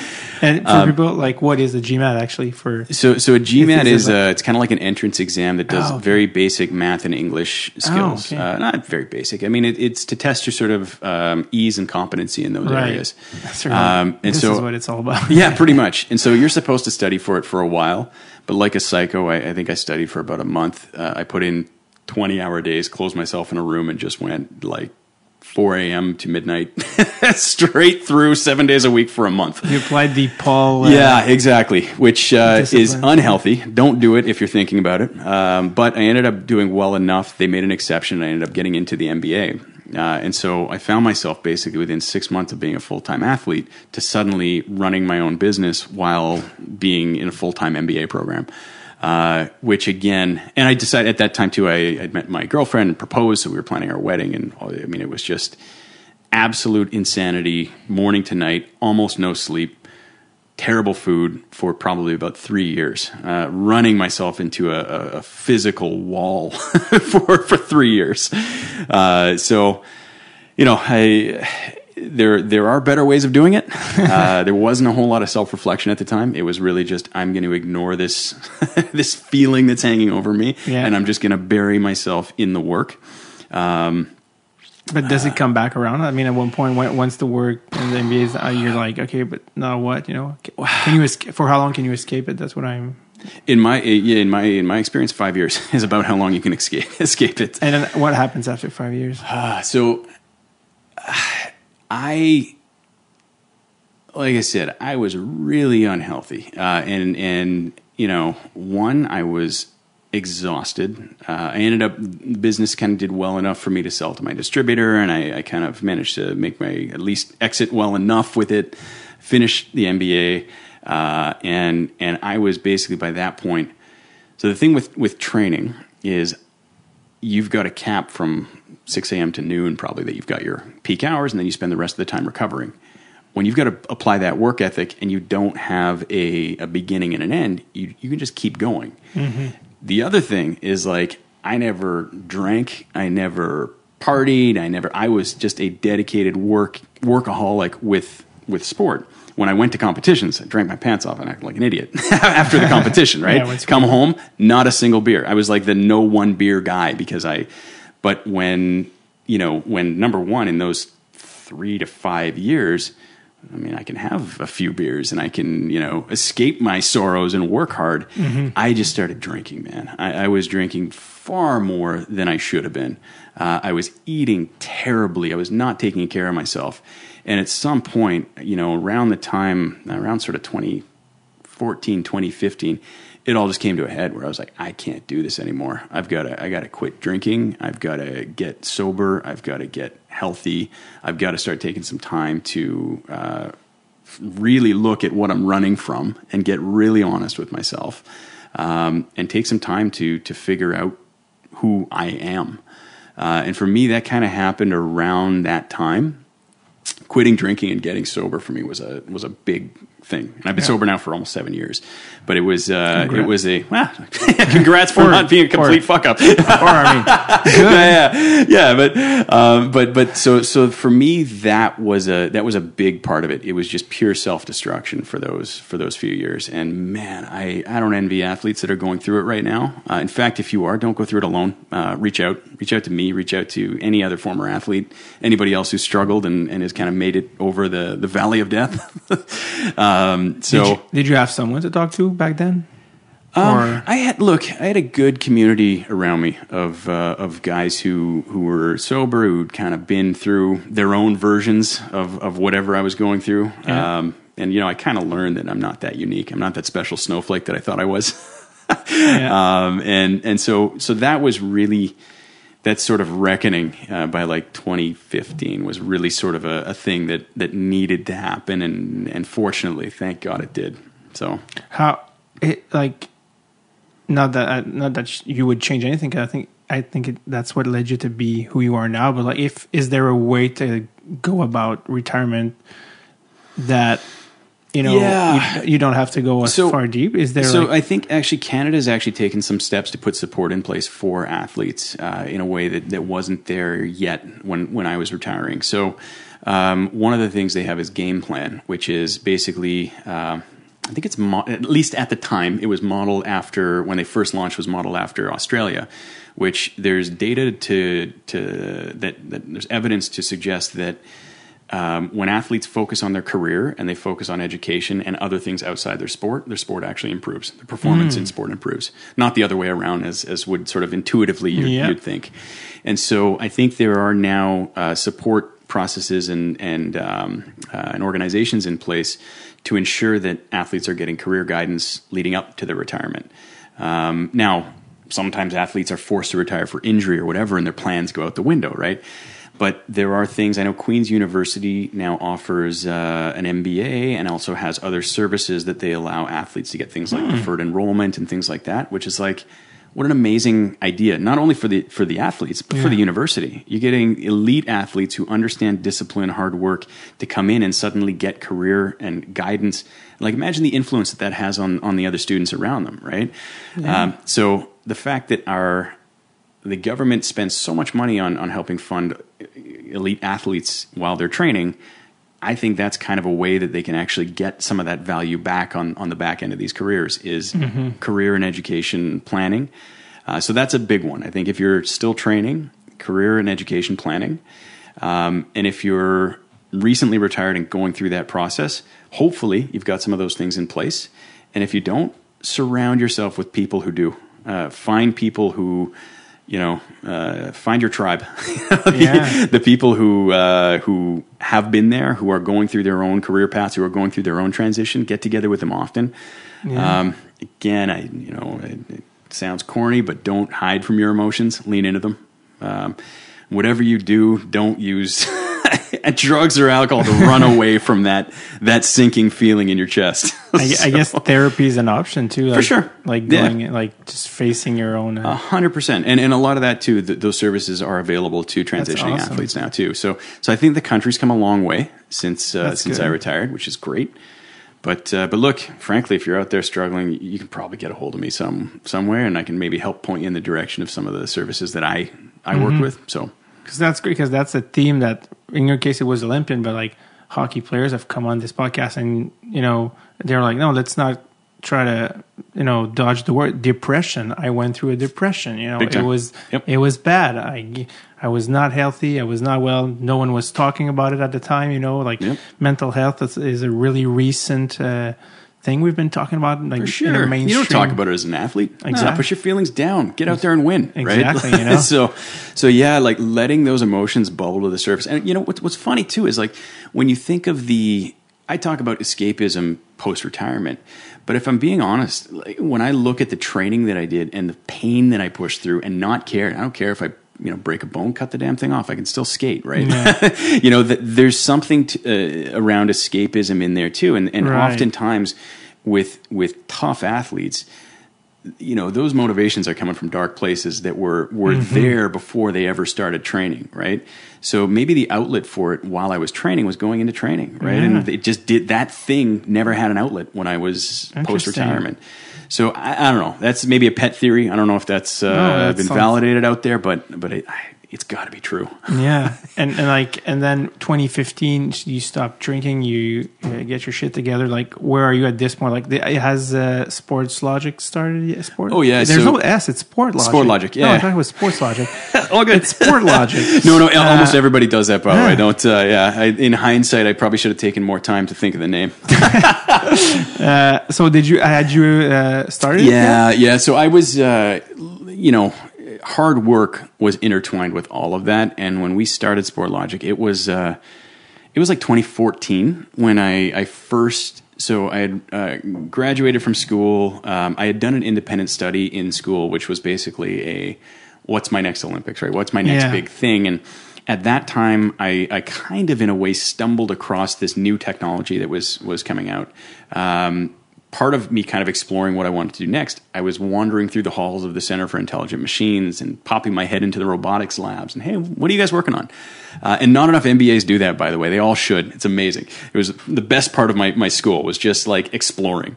Um, and I ended up uh, sitting in the back of the room and um, and and watching a PhD defend his PhD thesis. Uh, his name was Mehrsan Javan, and and he had this security surveillance technology that took videos and and found anomalies. So it was basically what he was presenting as part of his PhD defense was. Um, imagine an airport video where the normal thing to do is walk up and down a hallway it if somebody does something anomalous like f- drop a bag or jump up and down it doesn't know what happened but it knows something different happened. And it would just create this little highlight on the video. So if you were a security guard sitting watching 10 screens you'd just see these little highlights. Oh something different happened. I'll take a look at that. I'll take a look at that. So that was the thesis for for the uh, the original technology. I kind of just got to talking with him after about like you know all the things that I wanted to do. And um, and at the time the sport data industry was basically there were two big companies they each employed probably about 8,000 people who sit there and manually tag videos. Manually tag every shot every goal. Uh, if they can't tag it on a video they'll sit there in the stadium and have like a, an app or something in front of them and just type in the information or tap on a, an iPad uh, and, and manually enter all the data. So if you've ever seen sports stats, if you've ever seen a sports stat anywhere, the entire sports betting industry, it's all based on this manual data collection. So, crazy when you think about it so it, and it hasn't, that actually hasn't changed much. It's actually true, and it, it, it so there's a couple things that have shifted, and I think we've helped bring about that shift.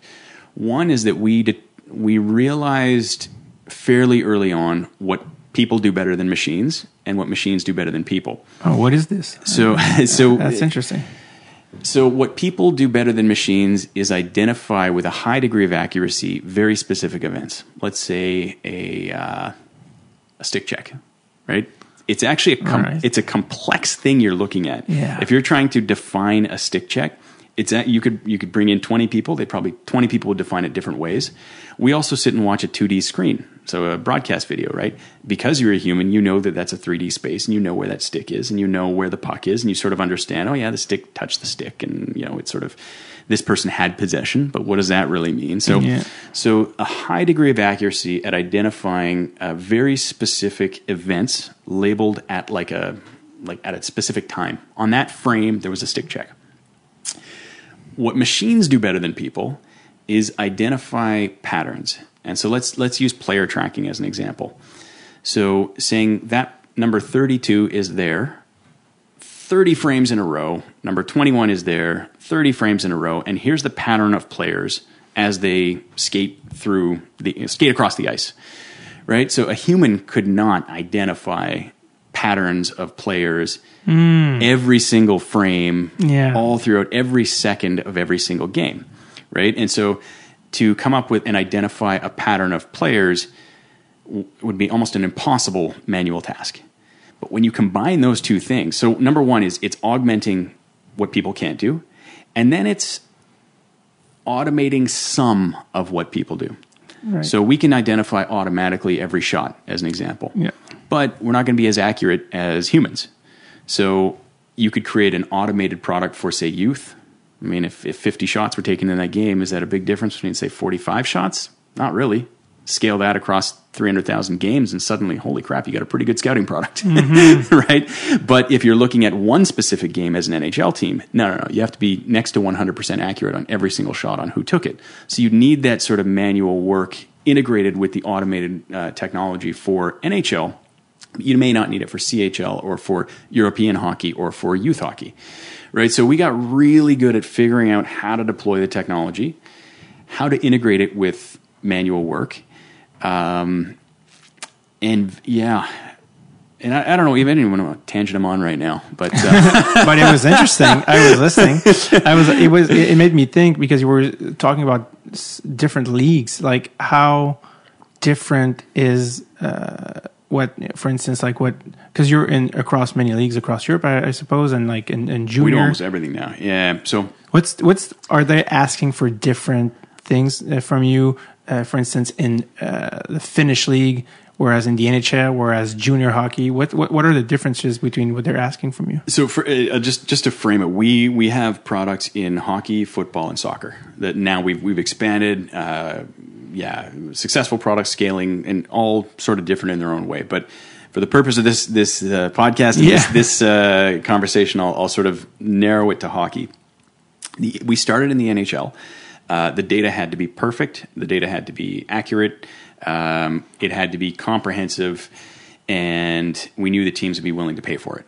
And so when you start that, it's like okay, we can layer in some manual data cleaning. We can layer in you know certain things that the tech can't do yet. We can layer in and, and create a process on the back end that has some integration of technology and, and manual labor.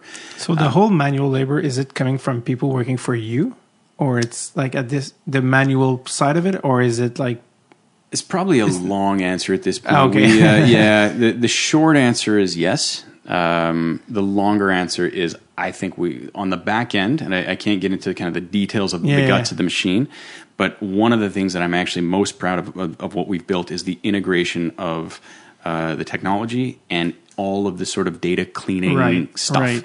I think we built a process just through sheer necessity that the industry has never seen, and, Right. and I just and we are able now. So our NHL data is the most comprehensive data you'll, that has ever existed, um, and is is delivered within sort of three to five minutes at the end of every period. Um, and so to be able to do all of that live uh, has been a process to build that back end. We also deliver the Swedish Hockey League, same data set, so the same comprehensive data set. We take that data, we build out the suite of tools for both um, all the teams and the league. Uh, we also have media products that we build on top of that, where we're delivering stories and insights and graphics and data charts and things like that live in game for both of uh, you know for both of those leagues. So It's a difficult operation. We've managed to do it better than anybody has, has ever done it. We then looked at okay, how do we scale this thing? If you're looking at scouting applications, right, going into uh, the CHL as an example, um, you can't have that layer of accuracy and, and turnaround time. The cost to do it is off the charts. Yeah. So we came out with a, a Scout IQ product, which is essentially a a fully automated product. Doesn't have quite as much accuracy on the on the core data, so you kind of had to rebuild the product around that. So think of it as I don't know. Here's uh, here's one example. Actually, here's a perfect example. So we have automated uh, passes, automated shots, automated goals, automated breakaways uh, in in these things. But one of the things that we'll do is just having the players on ice. Imagine you're a scout and you're looking for uh, to very quickly filter through videos and, and watch players. If you've got global coverage of these videos, and you know when a player is on the ice or off the ice. If you have their tracking information, sort of by definition, a simple derivative of that is you know when the player's on or off the ice. So you can mm-hmm. filter down the videos and allow them to say, just watch when these players are on with these other players. Just watch when they're against these other players. Just watch when these teams are against each other. Mm. So suddenly, this ability to very quickly filter through global data sets becomes Yeah. really easy. So we sort of help you sort of redefined our products based on the optimal output of the technology. Uh, and so we sort of, that's how we approached um, that scouting level elite hockey. Yeah. We also have a youth hockey product where we actually plug into local municipal arenas, uh, you know, cheap cameras. They're plugged in through our video streaming partners. Uh, we do the same thing. So we can determine who's on the ice at any given time based on the number on the jersey. Um, and think about it who's buying that product, right? Ultimately, for me, with my son in hockey, I, you tell me how much you want me to pay, and I'll, I'll, I'll get a highlight video from you. Yep. So we just started creating really cool highlight videos uh, automatically. So rather than sit and have to watch a 60 minute clip of the whole game, my kid's on the ice maybe 15, 20 minutes.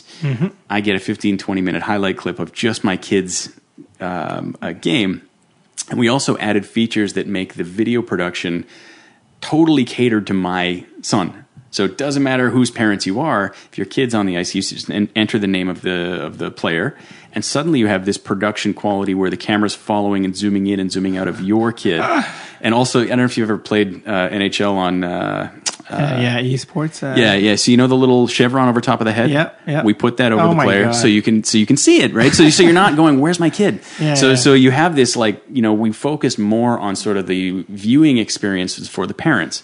Same underlying technology, Oh, but you got to really rethink the product when you're when you're going to market, and you've mm-hmm. also got to really put your yourself in the shoes of whoever is going to be buying this product. It has nothing to do with the tech. It has nothing to do with the data. It really is how do we make the experience of that specific user, you know, mind blowingly good. Do so you, do you actually have a kid playing hockey? Ah, he's young. He's seven. Okay, okay, so, cool. but he does play. It's amazing, man. Oh, it's I- so funny. you know, seeing him all decked out in his gear before every practice, I love it. Did you try to get him into figure skating, and then he was like, "Yeah, no," or or you were like, "Oh, I don't want him." Oh no, no, we we do jumps in the living room. Oh, there you go. Look, I'm I'm a bit on the fence on where which direction he's going to go, uh, and and I, Mm-hmm. mean, almost to an extent, yeah, I kind of to an extent don't care as long as he kind of falls in love with a sport of some sort. Yeah. I just I think you learn so much from sport at uh, at that age. Like you learn how to win, you learn how to lose, you learn how to you know be a good teammate. Um, Mm-hmm. You know, and and so you're going to get that no matter what sport you're in. Uh, and like I said, I didn't start till I was 10. So if he wants to pick it up, great. Um, I'd hate for him to feel pressure when he gets on the ice. Yeah. but but I don't know. Whatever he whatever he's going to want to do, I'll I'll, I'll help lean into it with him. When when you started uh, with Sportlogiq with the NHL teams, I, I, I'm guessing they kind of gave you some feedback that would help you shape the app and what they wanted. How have they impacted the Sportlogiq, uh, you know, s- Oh, service in a way? Like, what did they want that you, what that you went? Oh, we didn't even think about that, for instance, or whatever. Uh, if you're doing product development right, Yeah. your customers are going to tell you what they need, Yeah. um, or they're going to show you without trying to show you. You know, if you can if you can figure out how they're using it, how they're interacting with your products, and and get yourself into their shoes, you're going to find the thing that you need to build. So everything we built is is really catered to our users. Um, so I would not have designed our products Yeah. the way we did on my own in a in a silo. I, I guess my question is, what did they need that you didn't know they would need? I think video playback. as easy as uh, you know, as as very as basic as that sounds, one of the things that that really took off when we finally kind of put our finger on it was. Let's imagine at the end of a game or the end of a season, whenever it is, you, you- you're you get a report, and that report has here's your expected goals, here's where these players or lines are performing against who and when. And you've got some flag to go, huh? Well, that, that's weird. Why is that number what it is? Right? Something that's popping out. Being able just to click on that and have that all the video clips that that delivered that number uh, curated and sent. I mean, really made a difference. Um, you know, I, I could probably go on three or four other tangents, but I, I think you know that's one example of things that we just weren't thinking of, but didn't realize how valuable it was to our customers until Yeah. until we started working with them. What's the what's the next step for Sportlogiq at this point? I mean, you guys are everywhere. What's what's the next thing? So guys. the the big one, and I, I touched on on youth. Uh, I am so excited about this product. I it has. Um, I put myself back into that little 16 year old shoes when I was in Kelowna. Where I talked about I only ever saw the the Ontario or the the Quebec athletes once a year at nationals. Nobody ever saw me either, which is why I had to jump on that plane and, and move to Montreal. Um, I think our stuff is at the youth level is going to start highlighting kids that are doing amazing things that aren't getting discovered. So we now, like, if you, as an example, if you have a, a LiveBarn uh, video camera in your, uh, Sorry. uh, if you have a video camera in in the the um, arena where you're training or playing, um, we're we have a partnership with LiveBarn where you can actually get your Sportlogiq highlight feed directly through through the app. So if you're a subscriber, you log in and and now you can actually get your your games processed. so you get these highlight reels that are you know going to make the viewing experience for parents better. But as that scales, if you sort of follow that the logic of where that's going to go, right? A lot of the teams that are scouting these players are our clients. So there's a natural um, evolution that you can think we'll be able to assuming players opt in for some scouting application at some point, they're going to say, "Look, I want to create a highlight reel, and I want to put myself, I don't know, on a list to be viewed by scouts." Right? And I, I'm kind of mm-hmm. dreaming here. This product doesn't exist, but this is where the logical conclusion of where this goes is that the ability for every scout to say, "Look, I want a, I don't know, a, a power defenseman. I'm looking for these types of skills that are well suited to the style of play that I'm looking for. And for us to be able to curate a video down to X number of kids so that the scouts can then sort of explore. I, I see that as being kind of a natural step from where mm-hmm. we are today. I, I gotta say I agree because like the scouting is just getting younger and younger, and we, we want to have access to these data like Yep. in a very like easy and Yeah. appro- so yeah. And look, this is this is where it goes. But I can tell you right now, at least for the next year, maybe two, the one thing that we are obsessed with is making that parent viewing experience, uh, revolutionizing it. The same way that we revolutionized data in the NHL, uh, we are going to completely revolutionize the way that parents watch those uh, those videos. So getting you know highlight clips, maybe at some point that would be you know you're getting these magical moments right? You're getting a notification when your kid's on the ice when somebody scores and suddenly you've got the video at your fingertips right? Like these are the types of things where the ability to see and experience your Mm-hmm. your child uh, on the ice is going to be completely flipped on its head. And i'm i'm so excited about where that's going right now. Uh, so I'm excited, and I'm not even a parent. that, that, that goes that goes to show how much. I mean, because you're telling me this, I was just playing beer hockey, you know, before coming over, and my beer league, and uh, um, like you were talking, I was like, I, I mean, could you imagine at one point like every single arena having some of your cameras and like, Yeah. and like I could like watch like look we don't we don't have video here but i could Yeah. show you a demo i don't know if you have a place where you could share yeah, sure, your, I could like wanna- we could like add it to the YouTube or Yeah, I'll have to. I'll have to get a demo from the uh, from the the team, but I'll pull up just just so you can see it here. Maybe I can tell Yeah. you what's happening Yeah, in this, in this in video. Um, the so uh, hang while you while you're doing this because I it makes me think I was doing this um, once a year. There's a charity game in in, in, in Laval with uh, this comedian, and he invites hockey players, like pro hockey players and comedians, and we do this game. And last year the game was on TV, and we could like have access to our highlights. Okay, so you're showing me now. So this is from like a. So that that's we're talking like local arena here. Yeah.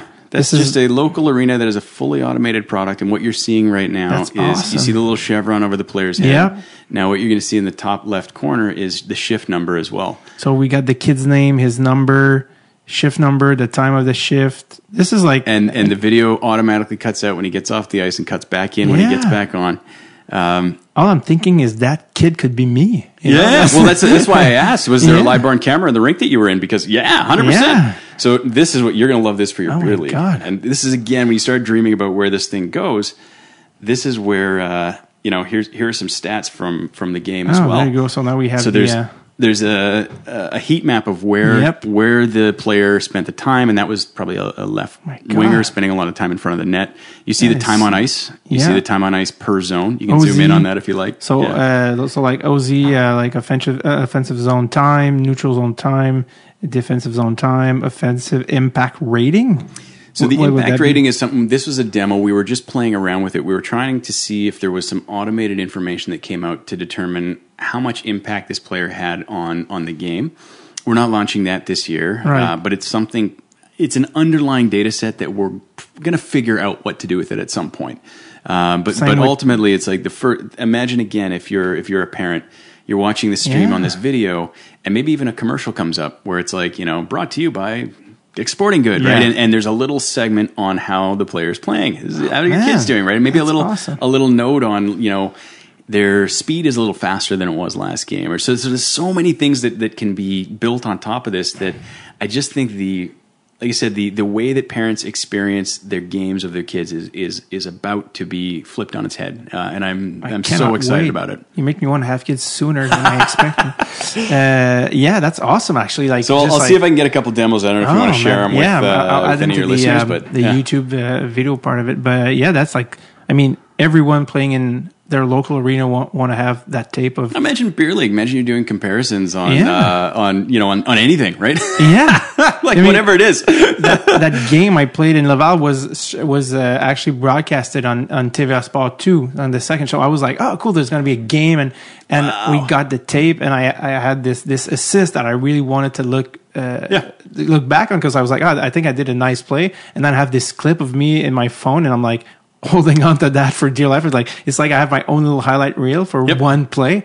So imagine if you could have that for all of your games and like actually like look back on your play and improve and stuff. Like it could So be that technology exists today, is well beyond R and D. We have it; it's being deployed currently. Oh, meaning, that's meaning awesome. that that exact product that you're describing will be in your fingertips very soon. Oh, I cannot wait.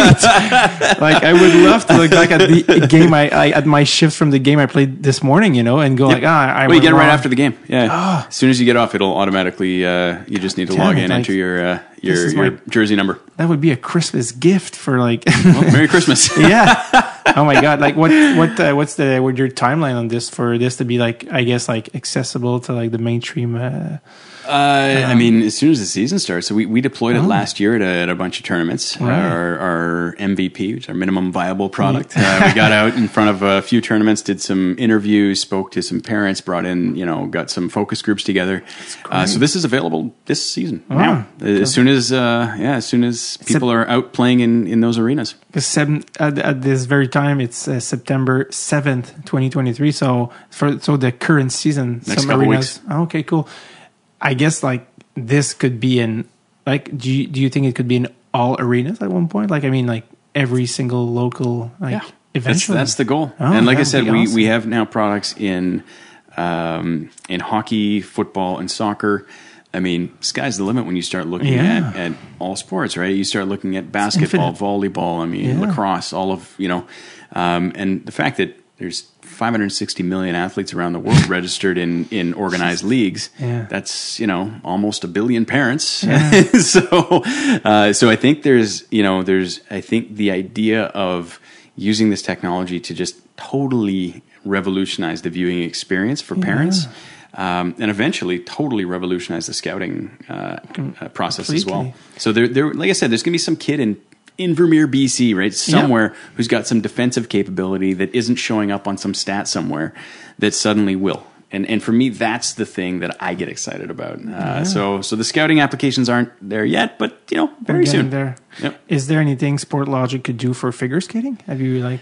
Uh, so I, I can't get into the details yet, but what I can tell you is that the uh, there is a project with the International Skating Union. Uh, It's specifically designed to um, take some of the subjectivity out of out of some of the technical components of the sport. So uh, it's early. And, Yeah. and it's going to be a, a slow burn to get this thing up.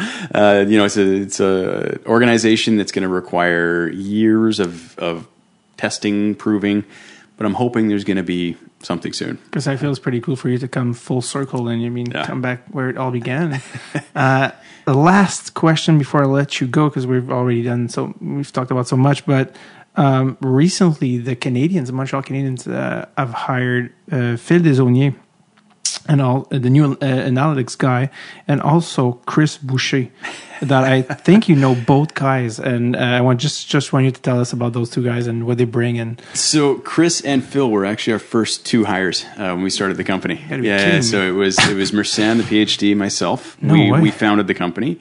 We got her in, we brought in Mark Cuban as a as an investor, kind of around the time that uh, Chris and Phil uh, joined. And um, look, I'll start with I got two stories. I'll start with Chris. please do. Um, I mentioned that uh, Mehrsan and I knew nothing about hockey. Uh, nothing. like literally, we were like, I don't know, it, it's on skates. Uh, and so we we were looking at the technology, and we are just like, okay, we need somebody to give us a framework for how to think about hockey. Um, I went on Twitter and started X. I went and started finding, um, you know, Oh, looking yeah. for stats, looking for people who were doing hockey stats. And the general 99.9% of the people were taking traditional NHL data, coming up with new metrics and insights, and basically repurposing data that existed and finding insights from it. But there was this one guy, he had maybe a thousand followers. And he, he had a, a Twitter feed that was it was dry. It was like you know this guy had X number of loose puck recoveries tonight. This person had this many turnovers. This and and he had stats that nobody was collecting, right? He, he never mentioned puck battles. It was all loose puck recoveries. And then he had definitions of these loose puck recoveries. And I was like, where is this guy getting his data? Like, I don't, like, the, it's the raw data that I'm interested in, right? The, the Yeah. foundation, I, after that, we can build all kinds of insights, but the foundational data is different. So I followed him for a couple weeks or so, and I finally just reached out to him. I was like, you know, hey, I'm Craig. I we're starting this thing. Mark Cuban's coming in, and uh, turned out he was working for Purolator, and he lived maybe 20 minutes away from the office that we were set up. so he came in, uh, and and he came in. Uh, basically, what I learned at that time was that uh, Chris had spent the better part of uh, 15, 20 plus years, basically in his basement, watching games in What? slow motion, uh, tagging manually, tagging events. So he started off first by tagging shots. Then he started tagging passes leading up to the shot. Then he realized, okay, I've got to, you know, and he eventually, over the course of a decade plus, had a rigorous, well-defined set of hockey events, uh, micro events, as he called them, and so this guy had basically built this database. He put it all in Excel, and he had become so good at this that he could do it a game in like two hours. Uh, and now it didn't have any timestamps because he was just throwing things into Excel, and then he was pulling insights out of that and. Uh, was doing some scouting, and he was trying to kind of scout more, and he was calling teams. But he was a he's a real data guy. This guy thinks in he could look at a spreadsheet and he can give you all the insights. There's no colors, no charts. He just looks at a, a grid of numbers and he gets it. So, you know, he came in and we basically said, all right, well, could you train 30 people to do exactly what you're doing so we can go get a couple seasons worth of data, give that data to the AI guys to begin training models, and begin creating our patents and our automated data collection, while at the same time, we've at least got a base set of data so we can start thinking about what our products are. So Chris came in, quit his job, uh, joined, and and this was for me. On a personal note, this was the most terrifying moment of my life up to that point. Because here's a guy who's got a family who's leaving a job with a 401k to suddenly join this crazy dream, and we just got our financing. So, and this is in like 2014 at the peak of my insanity. So, It's called, that's what we call the per- perfect storm. Oh, pretty much. Black yeah, Swan. yeah, yeah, and uh, yeah. So it was, uh, it was, it was a crazy, crazy time. Uh, Phil joined, uh, I think, like a month or two later. He was an experienced software developer, and basically it was like, okay, we got the software guy, we got the AI guy, we got the hockey guy. So let's let's get this thing moving. Um, and so it was basically me and Chris pounding on all the NHL teams' doors. I was making the original Excel I don't know, uh, visuals, Oh, visuals, making it look, making Chris's stuff accessible. Marketing at this point. know. Kind of, yeah. So, and then it was the team's job to to build the patents and build automation around it and all that. And we were kind of running like a, an AI shop and a hockey company, kind of almost in parallel to an extent. Uh, and so, you know, we got out there, we started selling our first. Uh, our first sale was um, a team sent us a hard drive of video. We processed it. They sent us a bill for the hard drive. We had to pay them a hundred bucks. and and I, it cost us hundreds of thousands of dollars to collect that data. we gave it to them and paid them hundred dollars to give them the data. We could not get anybody to buy this, but it was like, trust me, once this stuff is accessible, it's going to change the way you. Uh, uh, I think the next team we asked them for their pizza budgets, like whatever you were going to spend on pizza, give that to us. Just so whatever number you don't need approval for, give that to us. So, so Chris and I really did the the legwork at getting in, and Chris was the guy that talked to the teams, just spoke with them, and, and here's what this means. I get it; it's just a piece of data, but you know this is ultimately, and so sort of that rapport and that discussion was what ultimately sort of helped soften the the, the product for the Yeah. customers. What what were they saying at first when you approached them? Were they like, No, thank you. no, yeah, like that At drive? best, get out of my office. At worst, Seriously, Oh yeah, they were not no, like uh, at least the bit you know a bit curious about like oh this could be a the, tool. the and- first time I met Brian Burke was at the Sports Analytics Conference in uh, um, uh, Boston, and and I had my cell phone, I had a demo, I had the whole thing all ready. I managed to get 30 seconds of his time, and he looked at it and goes, "Huh, interesting," and then he walked away. and that was more time than anybody had given me up until that point. So and that guy is a Harvard grad. Yeah, He yeah. yeah. Well, he's so I, you know, I it's a it's an interesting story, but uh, I actually think his approach to sort of leaning on some of the numbers and also having you know strong hockey sense and and following your gut is is the right way to use this stuff. Anyway, Mm-hmm. He's all that also known as being an, an old time yeah. hockey guy. He Smart actually guy, been on the podcast. Oh yeah, You got thirty. Uh, you got thirty seconds. I got thirty minutes. So that's the best we could get with Brian. Like, There so you go. He was he, he was actually pretty good. He, he he gives he know he knows how to give a good show and be relevant. So yeah, he was a great guest uh, Yeah. on the show. But that's funny that you went to like the oh yeah. like old school like. Well, we guy. went everywhere. I mean, Yeah, that was one. We went point. everyone. So so eventually we got in, but but we built that. Chris was with us then until we got probably maybe two thirds or more of the league. He then got an offer to follow his dream, which was to be uh, was to work for an NHL team, uh, and it was the same. Like I got goosebumps the day that he he got that offer. You know, it was like, yes, that's your north star, right? That's your dream. Go run. so I mean, he the had guy helped was us. wor- working pure later. Like Oh yeah, years earlier. Yeah. That's Yeah. crazy. And and you know he grew up in here in Montreal, so so when the when he had the chance when the offer came to Montreal again, it's like a goosebumps moment. It was uh, it was it was like everything in that moment was right, you know. Uh, so Yeah. What was the break? Sorry, I just want to know, like, because you, you you said you couldn't like get anyone to be like to pay attention. What was, was the no break? break. It the was breakthrough? it was an it was an exercise in knocking our heads against the wall, hard, fast, consistently for a long time. There was no break. Uh, we we managed to sign on one team for, like I said, we paid them. The next team paid us a couple thousand bucks.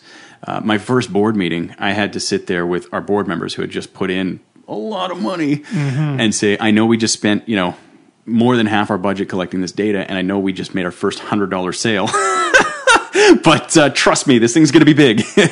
um, so no, it was uh, it was just just consistent hard work, and and you know we got in one team at a time. By the time we had three teams, we had enough sort of feedback with these teams where they were number one. We saw them actually make really good decisions and find hidden gems. Um, and those teams that went on, the first teams we worked with won the Stanley Cup that year, and and, and No have contin- way. contin- and it was clear That's that it was clear that these guys had the right people and had an advantage. Um, when we got to about seven or eight teams, that's when I think the fear was sort of instilled in the rest of the league, where everybody was kind of like, "Wait a sec, this teams might have an advantage on us, so Oh, now we kind of have to have it." Um, but I don't think there was like a, a, a click. There was no sort of moment where I was like, oh, now it all just works. Like every we we scrapped for every inch. after after how many teams can you actually charge a decent amount when you sell the product? You know, like at, at one point we started. gotta- yeah, we we had to sort of start to standardize pricing when we got to about five teams. Um, and that was like, you know, you can't have this like off the, you know, these these sort of yeah, weird deals here and then Yeah. once you get beyond that because it's just not fair and Yeah. you've got a responsibility to all your clients For sure. so you know it was around five teams or so we started creating standardized packages because the, the the NHL is known as a copycat league, and that is yet just another example of like, uh, you know, I don't know, and then one pers- one team does it, then a second one, and then everyone's like, that's the new trend, you know, which Yeah. is kind of funny because that's just yet some other example. Uh, were you a big fan of Moneyball?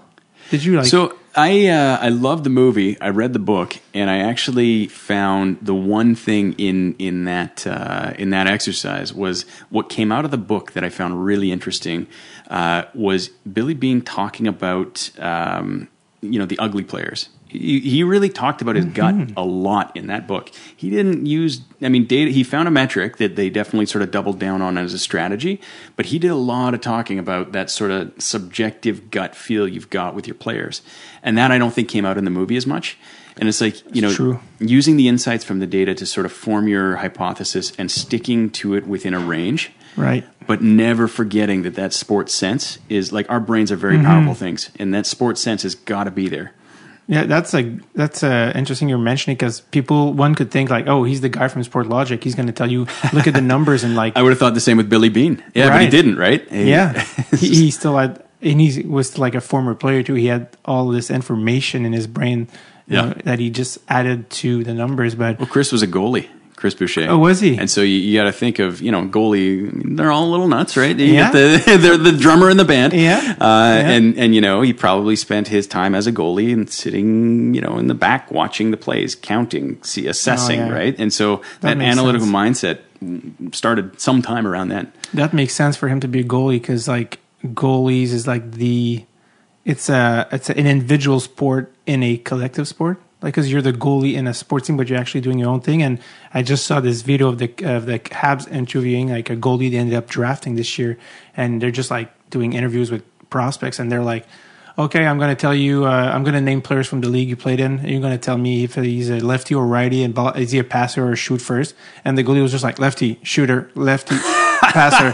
This guy, I love see- it. and you could see just the data, yeah. and they're like, "Oh," and he's not actually thinking about collecting data. He's he just is, you know. Yep. That's how a goalie and like a, and that's what Wayne Gretzky used to do. Like when you were talking about, uh, you know, like the Pattern for instance, the- um, yeah, and like the um, the this uh, the zone, like with the the colors. How do you call it? Like the warm. Uh, Yeah, the the heat map. Thank you, heat map. Uh, Wayne Gretzky as a six-year-old. That's one of my favorite like Wayne Gretzky story. He would have a drawing of a rink, and then he would watch the game on TV, and never looking down at the drawing, he would look at the game, and with a, a pen or a pencil, he would just go and f- and and um, mimic on the drawing where the puck was. Wow. That's what he was doing. Like we're talking. I didn't like, know that. Yeah, like the '60s or '70s. He was doing that as a kid. Just he was already like a student of the game, you know. And Yeah. people like, huh, why did he had like? So this, I mean, I- look. In that case, I stand corrected. I said earlier that you couldn't, human beings couldn't uh,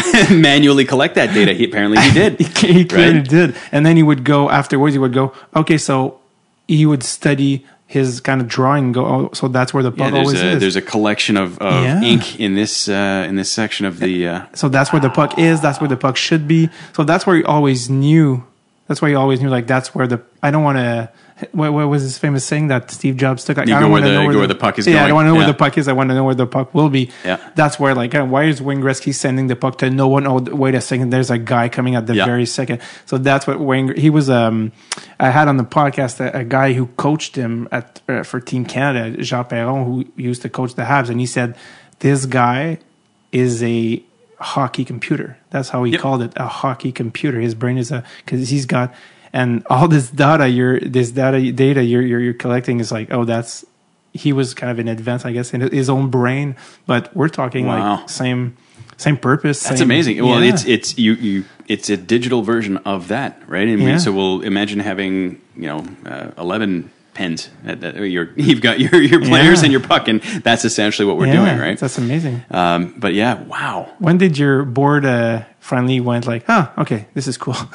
oh God, uh, I don't know how much time you have. um, we, I mean, look, the we're fortunate The technology and sport are are cool areas, so there's yeah. interest early on from from investors, right? Yeah. Um, but you know, we went through some real tough times, some scary moments in those early days where Yeah, yeah. you know we knew we were going after something, but every bit of evidence that we had in front of us was telling us we weren't. there was we were burning way too much cash. Yeah. We were going in a in a total addressable market that was very small. We were um, you know not getting any revenue from those early customers, but it's just like we knew it's just like this is the right thing. Trust me, it's gonna, Yeah. it just it's got to play out. Yeah. Um, and I think when we when we it took us to expand beyond hockey, and it took us to expand into uh, down market leagues before the fear and discomfort in the boardroom started to dissipate. so Well, uh, that's that's good. Uh, we digress, but yeah, Phil and Chris, Yep. boarding on the Habs. Uh, what what do they what do they bring to the table? Uh, just like what what are they? Because we, we talked about Chris, but their jobs. yeah, is, so it- it- so Phil was Phil and Chris are just a great combo. Um, and I look, I, I have to say this is, is uh, the when they moved over, the tough thing for me is is putting on my professional hat and like we almost in a, in a sense kind of cut the the professional relationship because Yeah. it's like look at us we have an obligation to 31 teams right Yeah. so so it's like we're giving everybody the tools equally and we kind of had to like pull away so i actually don't know what they're they're doing Oh, right okay, now cool. um, but but what i do know is that uh, on the sort of softer side of that the way these two work together, they're, they're a great combo. Uh, Chris has these ideas in his mind, and, and oftentimes they're sort of they're they're formed in a way that makes sense to maybe a hockey coach. But when you break down that sort of grid of data, it might not fit the the sort of discussion he needs to have with a with a coach or a scout or somebody. Right. And Phil bridges that gap. He sort of is able to take the data, pull the ideas out of Chris's mind, and put them into software. Uh, and so, you know, they they were an amazing uh, team together, uh, and I have no doubt that that's the nature of their relationship right now in in, uh, in the Habs. And so, One-two punch Um, yeah, yeah, the they just they're really.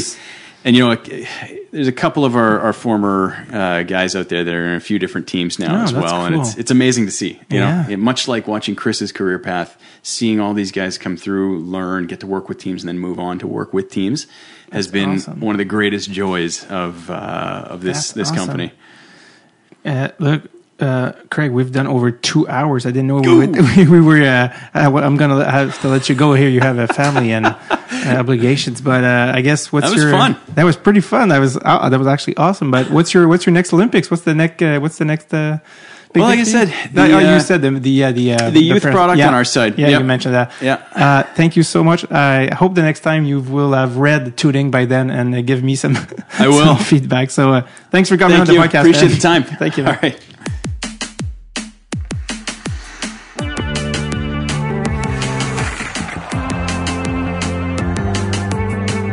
Thank you, Craig. Thanks for coming on DST. Merci à vous. J'espère que vous avez apprécié l'épisode. Je remercie Craig du fond du cœur d'être venu nous partager son histoire. Je vous rappelle, Dreadful Tape, c'est une équipe. Il y a Fred Levac qui fait le jingle, le montage. On a Amelia McGuire Saint-Onge qui s'occupe de, mon Dieu, programmation, réseaux sociaux, booking. Hugo Reich également au booking. Producer Tom qui mange des chips. Et David Bocage à l'animation recherche et mon Dieu, votre humble serviteur. Merci à Craig encore. Craig qui est super sympathique, gros fan d'humour euh, que je vais inviter à mon spectacle euh, éventuellement. Euh, donc euh, voilà, j'espère que vous passez de beaux moments, passez une magnifique semaine et surtout, euh, allô. OK, bye bye now, bye bye.